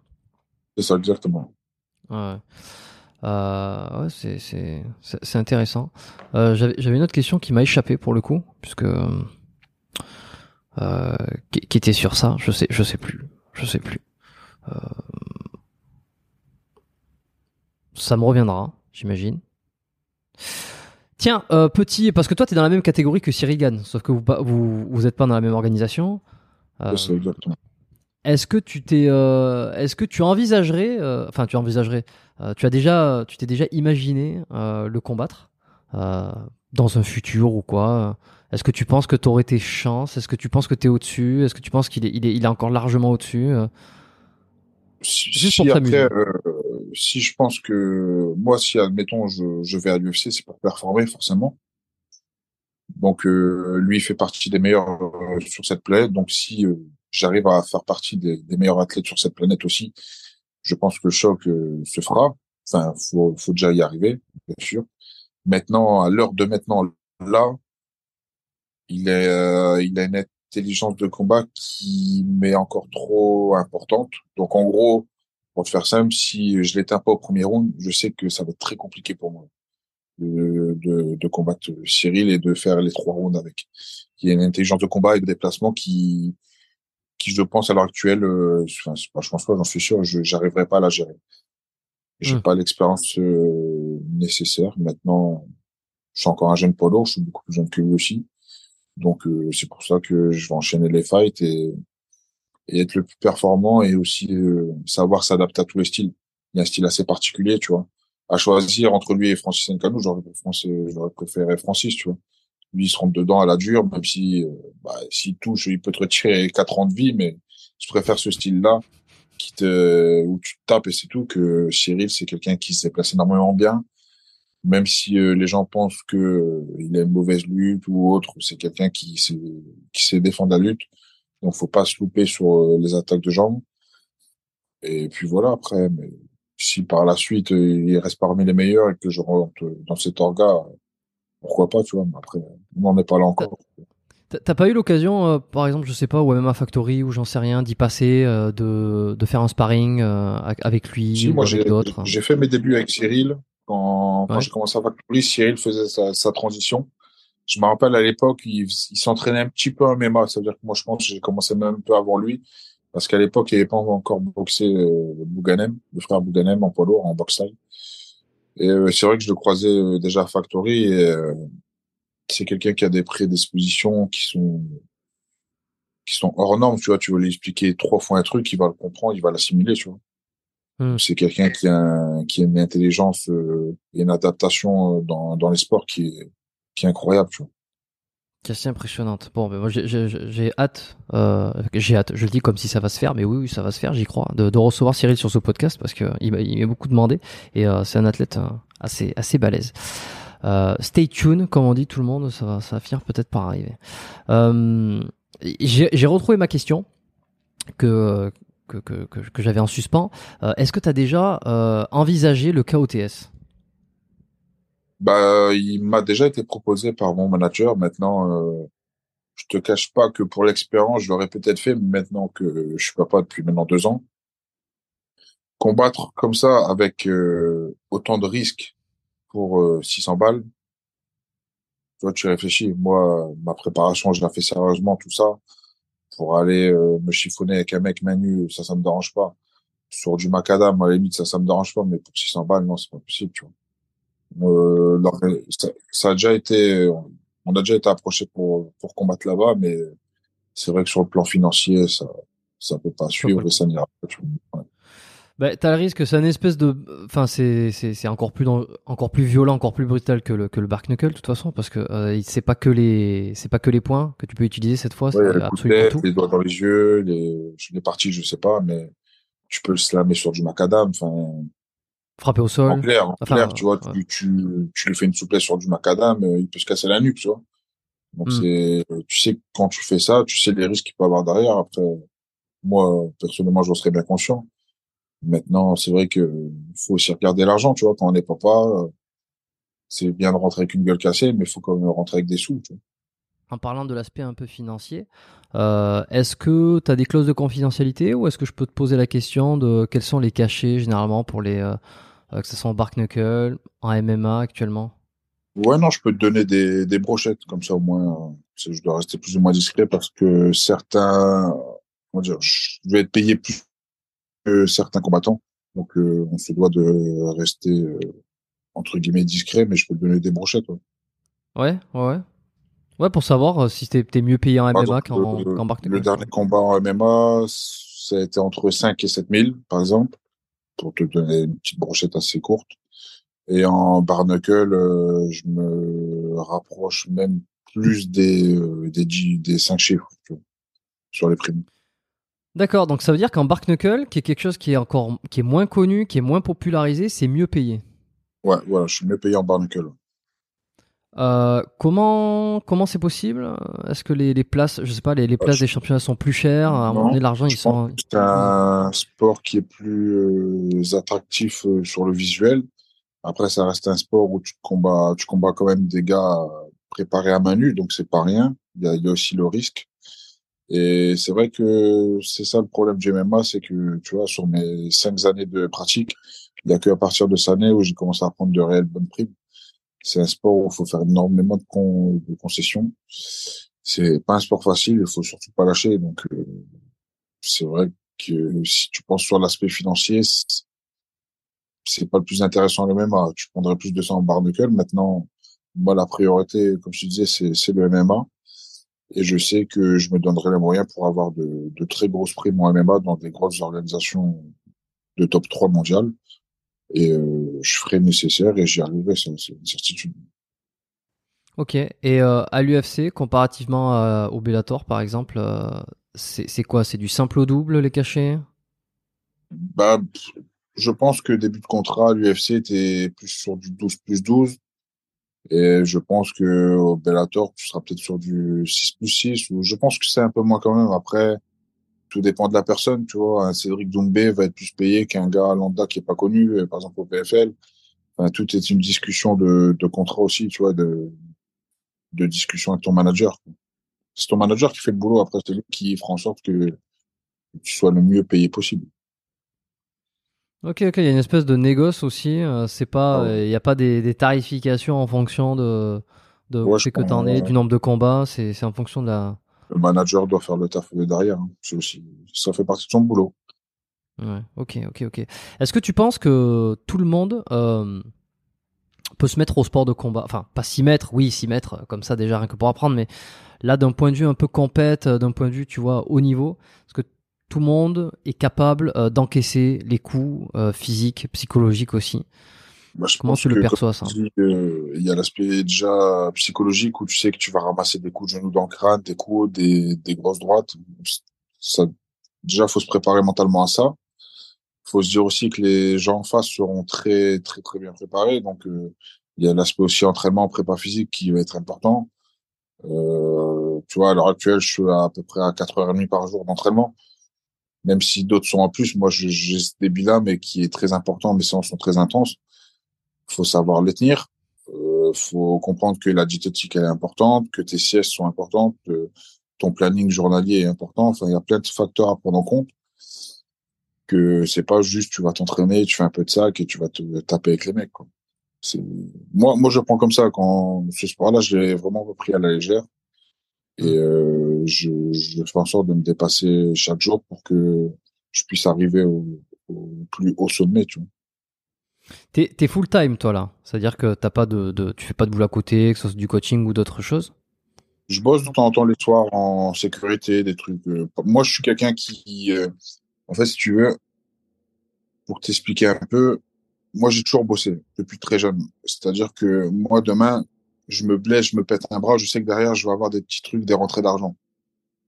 Je sais que je vais avoir du boulot derrière. Même si, euh, je vais te donner un exemple, je prends du 40 000, mes petits euh, mes petits boulots euh, à côté qui me font entrer des sous tous les mois qui qui font qui vont pour ma fille pour ma mère je sais pas tu vois. Je continuerai à le faire. C'est parce que la notion de l'argent surtout dans le Nord je l'ai remarqué on a une notion de l'argent qui est importante. C'est-à-dire que dès qu'on peut faire des sous peu importe si on en a déjà beaucoup on va les faire. Hmm. peu importe on prend pas ça à la légère les sous ça part vite mais ça rentre moins vite tu vois. Demain je me blesse euh, pendant huit mois je comprends pas certes, j'ai des sous-côtés, mais ensuite, je fais quoi, tu vois, j'ai pas de mutuelle, j'ai rien, j'ai pas la sécu qui va me payer, tu vois. Donc, euh, moi, j'ai toujours cette mentalité-là de, de bosseur. Après, bien sûr, c'est pas des boulots physiques. C'est pas des boulots qui vont être contraignants sur euh, mon réveil le matin pour aller m'entraîner. Enfin, c'est des trucs vraiment, euh, que je peux me permettre de faire. De, c'est pas demain je vais aller maçonner toute la journée. c'est, c'est vraiment des boulots très tranquilles où je prends mes sous très bien et, et voilà, j'assure mes arrières. Est-ce que tu arrives à voir euh, Ouais, ouais, non, mais je, je, je comprends. En plus, bon, donc tu as une certaine. Je reviendrai après sur ce que je voulais dire, mais tu as une certaine conscience aussi euh, de, de, de l'impact que tu fais subir à ton corps. Tu as une, as une espèce de vision sur les prochaines années où tu sais qu'il faut te ménager un minimum, qu'à un moment donné, il faut, bon, faut que tu ailles à 100% aussi dans, dans ce que tu fais si tu veux vraiment développer ta carrière au maximum. Euh, mais justement, tout en sachant que. Euh, euh, c'est toujours ce, ce, ce, ce bénéfice-risque, hein, ce que tu fais subir, à ce que tu dois, voilà, c'est là. De toute façon, euh, alors c'était des, des discussions que j'avais il y, a quelques mois, quelques même un an ou deux sur ce podcast, beaucoup. Euh, la limite entre la performance, euh, la santé, euh, voilà. Donc euh, toi, j'imagine que tu es un peu là-dedans, quoi. Tu dois aller chercher de la performance, mais en même temps. C'est ça. Moi, je, pour l'instant, je suis tout pile dans l'entre-deux. C'est-à-dire que je peux continuer à faire mes petits boulots sans que ça soit contraignant pour mes réveils à 9 heures du matin, euh, pour faire mes siestes, pour être très bon à l'entraînement, tu vois. Mmh. C'est vraiment des trucs euh, qui me bloquent pas dans ma performance. Et de toute manière, si ça me bloquerait dans ma performance, euh, j'arrêterais de, de, les faire. Est-ce que tu arrives à voir dans les yeux de ton adversaire, ou ça t'est déjà arrivé, euh, avec la carrure que tu as, avec le style? Bah, Le style, je pense, ça compte pas mal aussi, tu vois. C'est sur le fait d'impressionner, sur le fait de faire passer des messages. Est-ce que des fois, tu arrives à voir dans les regards, que ça soit sur le, en début de combat, que tu impressionnes ton adversaire, ou que tu lui fous un petit peu les, les chocottes? Est-ce que ça t'arrive? Sur, euh, sur le début de combat ou face-off, non, parce que le mec va, doit rester lucide. Maintenant, euh, en fait, moi, j'ai toujours les yeux ouverts même quand je prends des coups. Je sais quand j'ai mes phases d'agressivité ou quand j'avance un peu comme un, un, gros gorille sur le mec, je vois que bah, il, comprend qu'il va s'en manger plein là. Donc tu vois un peu la comment dire la petite détresse dans ses yeux quand parce que les coups vont arriver, il le sait qu'ils arrivent et donc euh, je le perçois un peu. Après, euh, mes adversaires sont pas bêtes. Ils ont vu mes combats. J'ai 10 victoires, j'ai 10 finitions. Donc, ils savent que j'ai le KO power et que j'ai la power aussi pour les balancer en l'air, pour, euh, pour leur faire, euh, leur faire du mal. Donc, il y a toujours ce risque-là. Après, voilà, ils ont leurs compétences aussi, tu vois. Donc, mais ils savent que c'est quelque chose qu'il faut faire attention. Si tu me colles un peu trop, tu risques de, de faire l'ascenseur, ça c'est sûr. Donc, hmm. je, je le vois bien qu'ils sont par moment sur certaines phases craintives. Tu vois. Et alors ça, c'est pendant le combat et avant le combat. Alors, tu as peut-être pas eu l'occasion de faire des, euh, des, des, des, communiqués de presse, tu sais, comme ils font à l'américaine, à l'UFC, où tu sais, ils s'en foutent plein la gueule et ensuite ils font les, ils font la, euh, ils se mettent en face pour prendre des photos, tout ça. Euh, mais est-ce que avant un combat, avant que tu sois dans la cage, ça t'est arrivé de voir tes adversaires et euh, on sait tous que, alors chacun de, des deux des deux adversaires est persuadé de gagner, est persuadé qu'il va gagner. De toute façon, il est obligé de se le dire et puis euh, et puis il y croit à fond, il s'entraîne pour ça. Euh, voilà, sinon il irait pas. S'il pense qu'il va perdre, ça n'a aucun sens. Mais on sait quand même qu'il y a une part d'acting. Euh, il y a aussi le fait d'essayer de faire peur à l'adversaire, d'essayer de, de prendre l'ascendant psychologique. Et ça t'est pas déjà arrivé de de voir avant un combat une fraction de seconde ou là tiens là là j'ai senti que là il était un petit peu fébrile sur euh, sur sa confiance euh, bah, ou pas moi, que je, me pose. je suis le genre d'adversaire qui, qui met assez à l'aise, tu vois. Je suis un gars vraiment cool. C'est-à-dire que même à la PG, je vais avoir le sourire, ceci, cela. Moi, j'ai pas ce souci de me conditionner à devoir euh, frapper quelqu'un, tu vois. Enfin, frapper quelqu'un, à devoir euh, mettre des coups à mon adversaire. Ouais. Maintenant, euh, c'est déjà arrivé que une fois, j'étais un peu tendu avec un mec. On était tendus tous les deux, mais maintenant, moi, quand je croise mes adversaires la veille ou l'avant-veille de, des combats, bah on se serre la main, on se parle. Euh, c'est déjà arrivé qu'on va boire un café. Enfin, moi j'ai pas ce souci-là. Tu vois, je, je fais bien comprendre que on va faire 15 minutes de guerre, mais après il y a rien de personnel. Tu vois, c'est juste notre boulot. On est là pour mmh. euh, pour bosser, prendre le sous et puis c'est tout. Maintenant, si le mec il veut faire le tendu, bah il fait le tendu. Hein. De toute façon, moi, qu'il fasse le tendu ou qu'il soit gentil, le, le, résultat sera le même. Enfin, j'irai chercher le, le même résultat du moins. Tu T'as pas plus T'as pas un peu plus envie de lui, de lui, de le dérouiller si le mec, euh, t'as l'impression qu'il te cherche? Bah, disons la seule fois où il m'a un peu cherché, ça a été différent dans le sens où j'ai pris plaisir à, à le frapper par terre. T'as vu Les autres, bah, c'est parce que je dois le frapper et puis c'est tout et je dois finir le combat. Mais l'autre, euh, lui mettre une vraie dérouillée et de lui mettre ça dérouillée par terre, ça a été plaisant, tu vois. tu t'es dit, il a bien cherché celle-là. il a bien cherché, exactement. Euh, et la douleur, est-ce que tu es un mec qui, tu, tu penses, euh, qui gère bien la douleur? Euh, Qui la ressent ouais, tu, disais, ouais, tu disais pendant le combat tout à l'heure que quand tu as eu l'orbite et le nez, le nez fracturé, tu l'as pas senti au début. Bon, après, il y a toute l'adrénaline du combat, il y a tout ça. Mais d'une manière générale, comment tu ressens la douleur Tiens, question simple. Pas que ce soit combat ou, ou entraînement, je, je, je reste de marbre. Je ne fais pas montrer que j'ai mal. J'ai toujours été comme ça, et depuis tout petit, j'étais comme ça, tu vois. Je... Moi, en fait, depuis tout petit, avec mes, mes cousins euh, de la boxe, ils me mettaient des dérouillés de fou, et ils me forcent, en fait, ils m'ont formé comme ça. À, être, à prendre des coups et à en remettre, à jamais montrer que j'ai mal, tu vois. J'ai toujours été comme ça. Et que ce soit l'entraînement, même quand je suis touché ou que j'ai mal quelque part ou autre, parce que touché, j'ai pas encore été touché, même aux entraînements, bah, je le montre pas. Et en combat, c'est pareil. Les seules fois où, euh, bah, j'ai pas pu reprendre, c'est quand mon adducteur a pété, je suis resté au sol parce que bah, ma jambe elle répondait plus forcément. Et quand le biceps a pété, bah même comme ça, j'ai ça a pété au bout de 30 secondes. J'ai continué tout le combat avec un bras, à défendre la lutte, à essayer de le frapper, ceci, cela. Enfin, j'ai rien montré, c'est vraiment à la pause où en fait, à la pause, il y a toujours une petite descente d'adrénaline et c'est là que le pic de le pic de douleur est monté euh, par exemple pour mon bras, tu vois.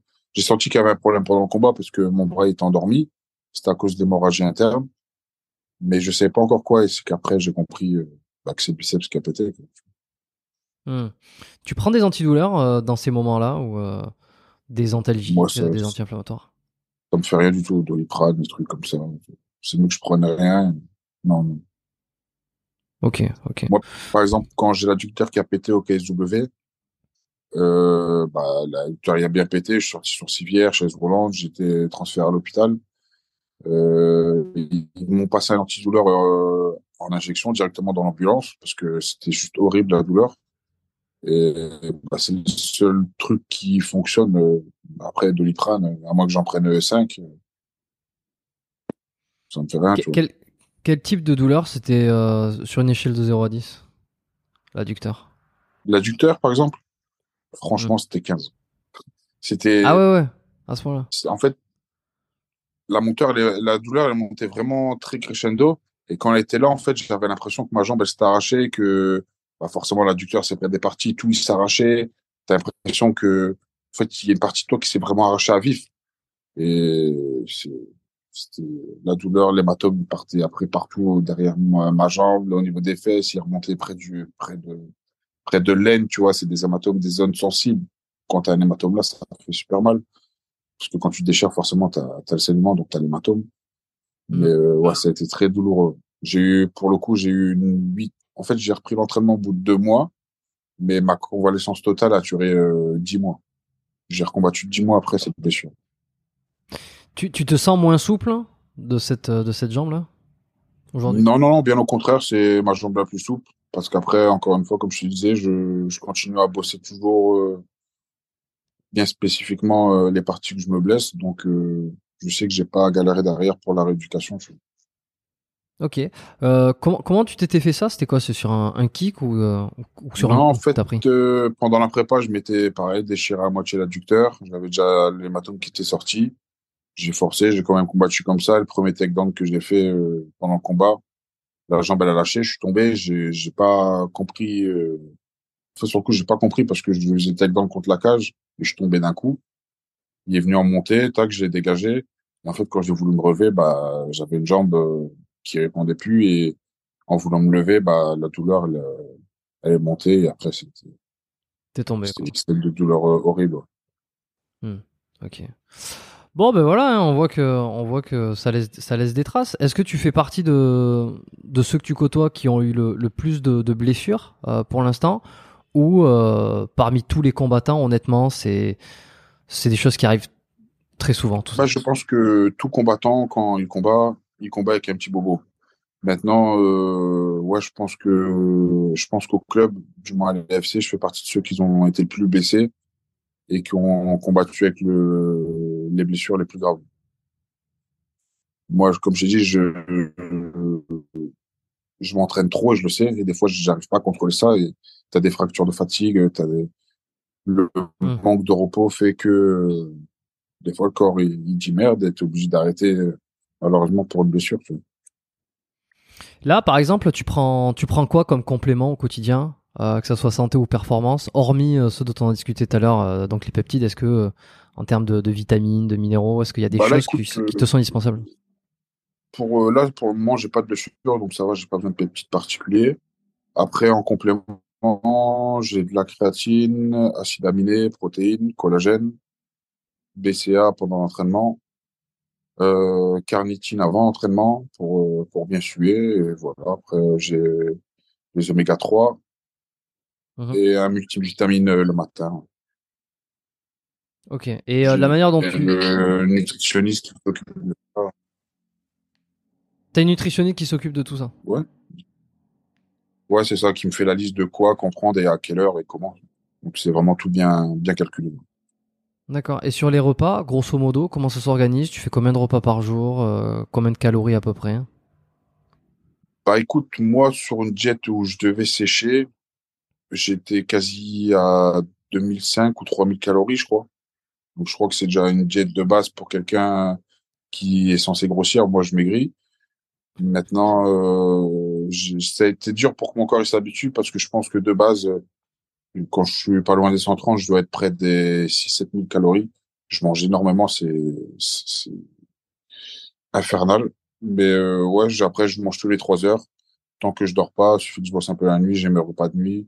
Tous les 3 heures, j'ai mon apport protéiné, de glucides, de lipides, tout quoi. Et avec le, la force que tu as et, euh, et finalement enfin, le, le gabarit, est-ce que tu as déjà pensé, tu as déjà envisagé le strongman? Tu as déjà fait des, des épreuves de strongman? Ou c'est quelque chose qui Mm. t'intéresse pas du tout? Bah, c'est quelque chose que maintenant je pourrais plus dû à, au petit pépin physique que j'ai eu. Maintenant, à l'époque où, quand je faisais vraiment ces grosses euh, épreuves de force, c'était plus dans ma salle et euh, c'était plus pour de moi personnellement, tu vois. Je cherchais pas à faire de compétition autre. J'étais pas dans la recherche d'être meilleur qu'un autre, c'est juste euh, être le, le meilleur de moi-même et de, de me surpasser, tu vois. Mais Donc, ça moi, t'intéresse pas particulièrement? Non, après c'est toujours agréable à regarder. C'est vrai que c'est toujours euh, impressionnant, tu vois. Mais euh, je préfère le regarder que que le faire, tu vois. que le pratiquer. Ouais. Ouais. Euh, je saurais pas dire si euh, laquelle des laquelle des deux disciplines est la plus dangereuse ou euh, provoque le plus de blessures entre les strongman, euh, les épreuves de strongman, donc de, de force extrême, et, euh, et les sports de combat, parce que on sait aussi que les strongman à force ils poussent le ils poussent le bouchon souvent, ils finissent par se déchirer un truc forcément. Après, euh, leur corps est, quand tu les vois, ils sont ils sont euh, effectivement énormes, très grands, très costauds, mais c'est c'est bien spécifique. Tu verras rarement des strongman très secs. C'est justement pour euh, protéger un maximum les muscles, les tendons, les ligaments, tout ça. Au plus t'es lourd, tu veux tu, vas être fort. Après, c'est c'est des jets bien bien précises qu'ils ont aussi, tu vois. Donc, euh, je pense qu'il y, y en a plus en MMA, les blessures. Les blessures qu'il peut avoir en strongman ou en truc de force, c'est plus des gens du bodybuilding qui vont dans cette discipline et qui, pas, de par leur, euh, leur mode d'entraînement, il est pas pareil. Hein, tu vois, un body et un, un, et un strongman, ça va être pas pareil. Donc forcément, la transition, il va la sentir. Il y aura moins de souplesse dans les muscles. Il va trop tendre un bras pour te soulever quelque chose, ça va péter. Mais c'est, c'est pas pareil, tu vois. Hmm. Bon ben on passe le bonjour à Tango. Je sais pas si tu euh, si tu- Ouais, je le connais très bien et je le passe le bonjour. C'est un super mec en plus. Et très costaud. Voilà, s- ouais, balèze et surtout euh, qui me fait qui me fait marrer. Euh, je m'étais bien marré quand je quand je l'avais reçu ici. Et bon, Ouais, écoute, super. Non, super. Je regarde un petit peu mes notes. Là, on a fait on a fait un bon tour. Je suis content d'avoir abordé tout ce sujet, tout, tout- tous ces sujets avec toi. Tu vois, j'étais curieux de voir un peu comment tu appréhendais ce ces sports et et, euh, et surtout les blessures et le, le- la violence qui, qui en découle forcément. Toujours intéressant de euh, de voir les athlètes qui pratiquent, les sportifs. Je vais te poser mes trois questions de fin pour finir. Si on pouvait revenir euh, 10 ans en arrière, euh, t'as 20, tu m'as dit que tu avais 28 ans. Hein 28 ans, 28 ans. 28 ans, donc 18 ans. Bon, allez, 18-20 ans. Euh, c'est quoi le meilleur conseil que tu aurais besoin d'entendre à titre personnel? Euh, je dirais de prendre mon temps euh, sur euh, le début de ma carrière sportive dans le MMA. puisque moi j'ai commencé, je me suis entraîné. Bah, j'ai, je, me suis entraîné quatre mois, quatre cinq mois, j'ai combattu direct euh, en professionnel, ce qui fait que j'ai pas acquis un, un, très bon bagage dès le début. Donc j'ai dû euh, apprendre ce bagage-là avec le temps et en même temps combattre. Donc euh, j'aurais pris un peu plus mon temps. Ok, ça t'a coûté une blessure, ça t'a coûté ça t'a coûté Non, mais disons que, bah, heureusement sur je pense mes cinq premiers combats, j'ai mes aptitudes physiques ont fait que j'ai su faire la différence, même si j'avais euh, acquis un peu de technicité, mais je pense que c'est beaucoup mes aptitudes physiques qui ont joué. Et sur le long terme, je me dis que si je l'aurais peut-être attendu un peu, euh, à l'heure d'aujourd'hui, par exemple, j'aurais eu moins de combats forcément, mais j'aurais peut-être pu déjà être dans le plus haut dans le plus haut niveau, tu vois. Ok. Bon, bah écoute, on va suivre un petit peu euh, la suite de, tes, de, ta carrière parce que toi, là, en fait, c'est assez tracé entre guillemets. Tu veux continuer à prendre en, galon euh, en MMA, c'est ton objectif ultime. Tu t'amuses un peu à côté avec le Bark Knuckle. et, et c'est tout là, tu fais plus de K1, tu vas, tu vas plus voir d'autres. Non, non, non, c'était une escapade vraiment occasionnelle, mais sinon, non, non.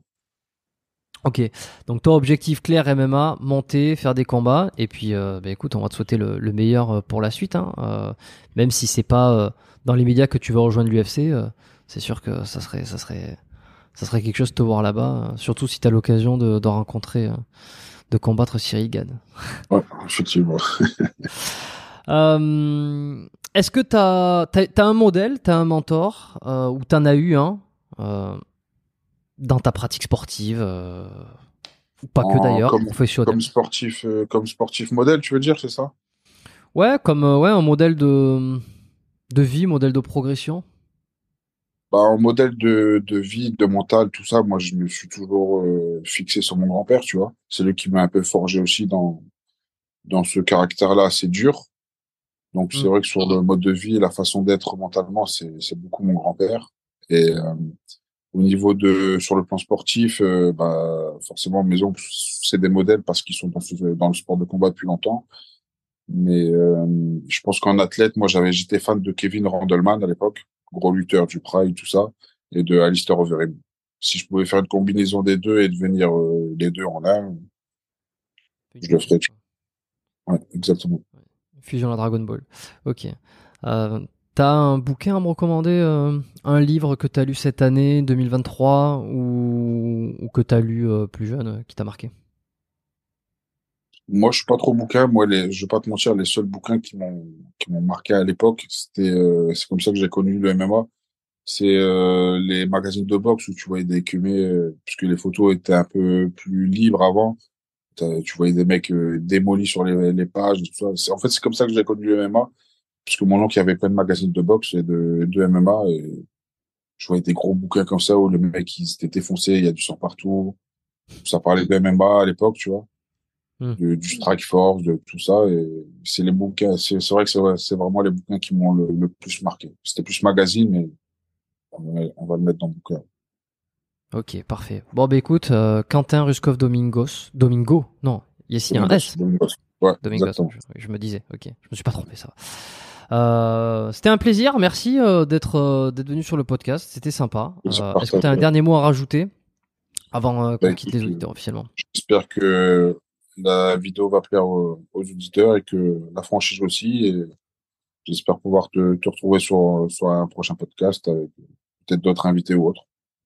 Ah bah écoute, avec plaisir, merci. Et puis si la transparence et le la, la, la, la le, partage de tout ça parce que voilà, on n'a pas trop traîné 10 ans sur les sur les produits dopants parce qu'on on rappelle quand même que c'est interdit souvent. Euh, je dis oui, attention, faut dire que c'est interdit, évidemment que c'est interdit. Donc euh, bah, si ça vous plaît, euh, mentionnez-le, dites-le, voilà, euh, que ça soit en, sur, en commentaire sous les vidéos YouTube ou même en message privé, envoyez un message à, à Quentin pour le remercier d'être venu sur le podcast. Et puis si vous avez appris des trucs, si vous êtes assez assez respectueux de son parcours, vous, vous avez envie de lui envoyer un message, ben allez-y, hein, tu vas peut-être recevoir plusieurs plusieurs messages. Je sais que souvent, enfin, ça, invités, mais Oh, généralement pas trop du mauvais, sauf quand c'est des, gros gros invités qui font beaucoup de bruit. Euh, mais euh, tu vois, parmi les, les, plus gros invités que j'ai eu, qui ont eu le plus de succès sur le podcast, 95% euh, des messages étaient toujours des messages positifs. et même quand des fois ils étaient ils étaient, ils étaient remplis. Bon, mais merci à tous. À la semaine prochaine, prochain épisode. Inscrivez-vous à la lettre biomécanique. Tiens, ça fait longtemps que j'en ai pas parlé, donc je vais faire une toute petite promotion pour ça avant de, avant de quitter. Vous avez le lien, c'est le dernier lien qui est dans les notes de l'épisode, euh, biomécanique.com slash lettres.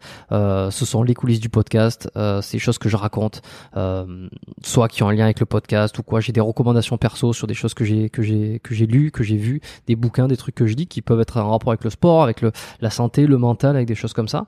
Euh, ça se lit, ça, ça se lit plutôt facilement. Et si vous appréciez le podcast, que ça fait plusieurs épisodes que vous l'écoutez, que trouvez ça cool, eh bien rentrez dans la newsletter, comme ça vous vous en aurez un petit peu plus. C'est une fois par mois grand maximum. Et voilà où je partage euh, des choses que je ne partage pas forcément ici.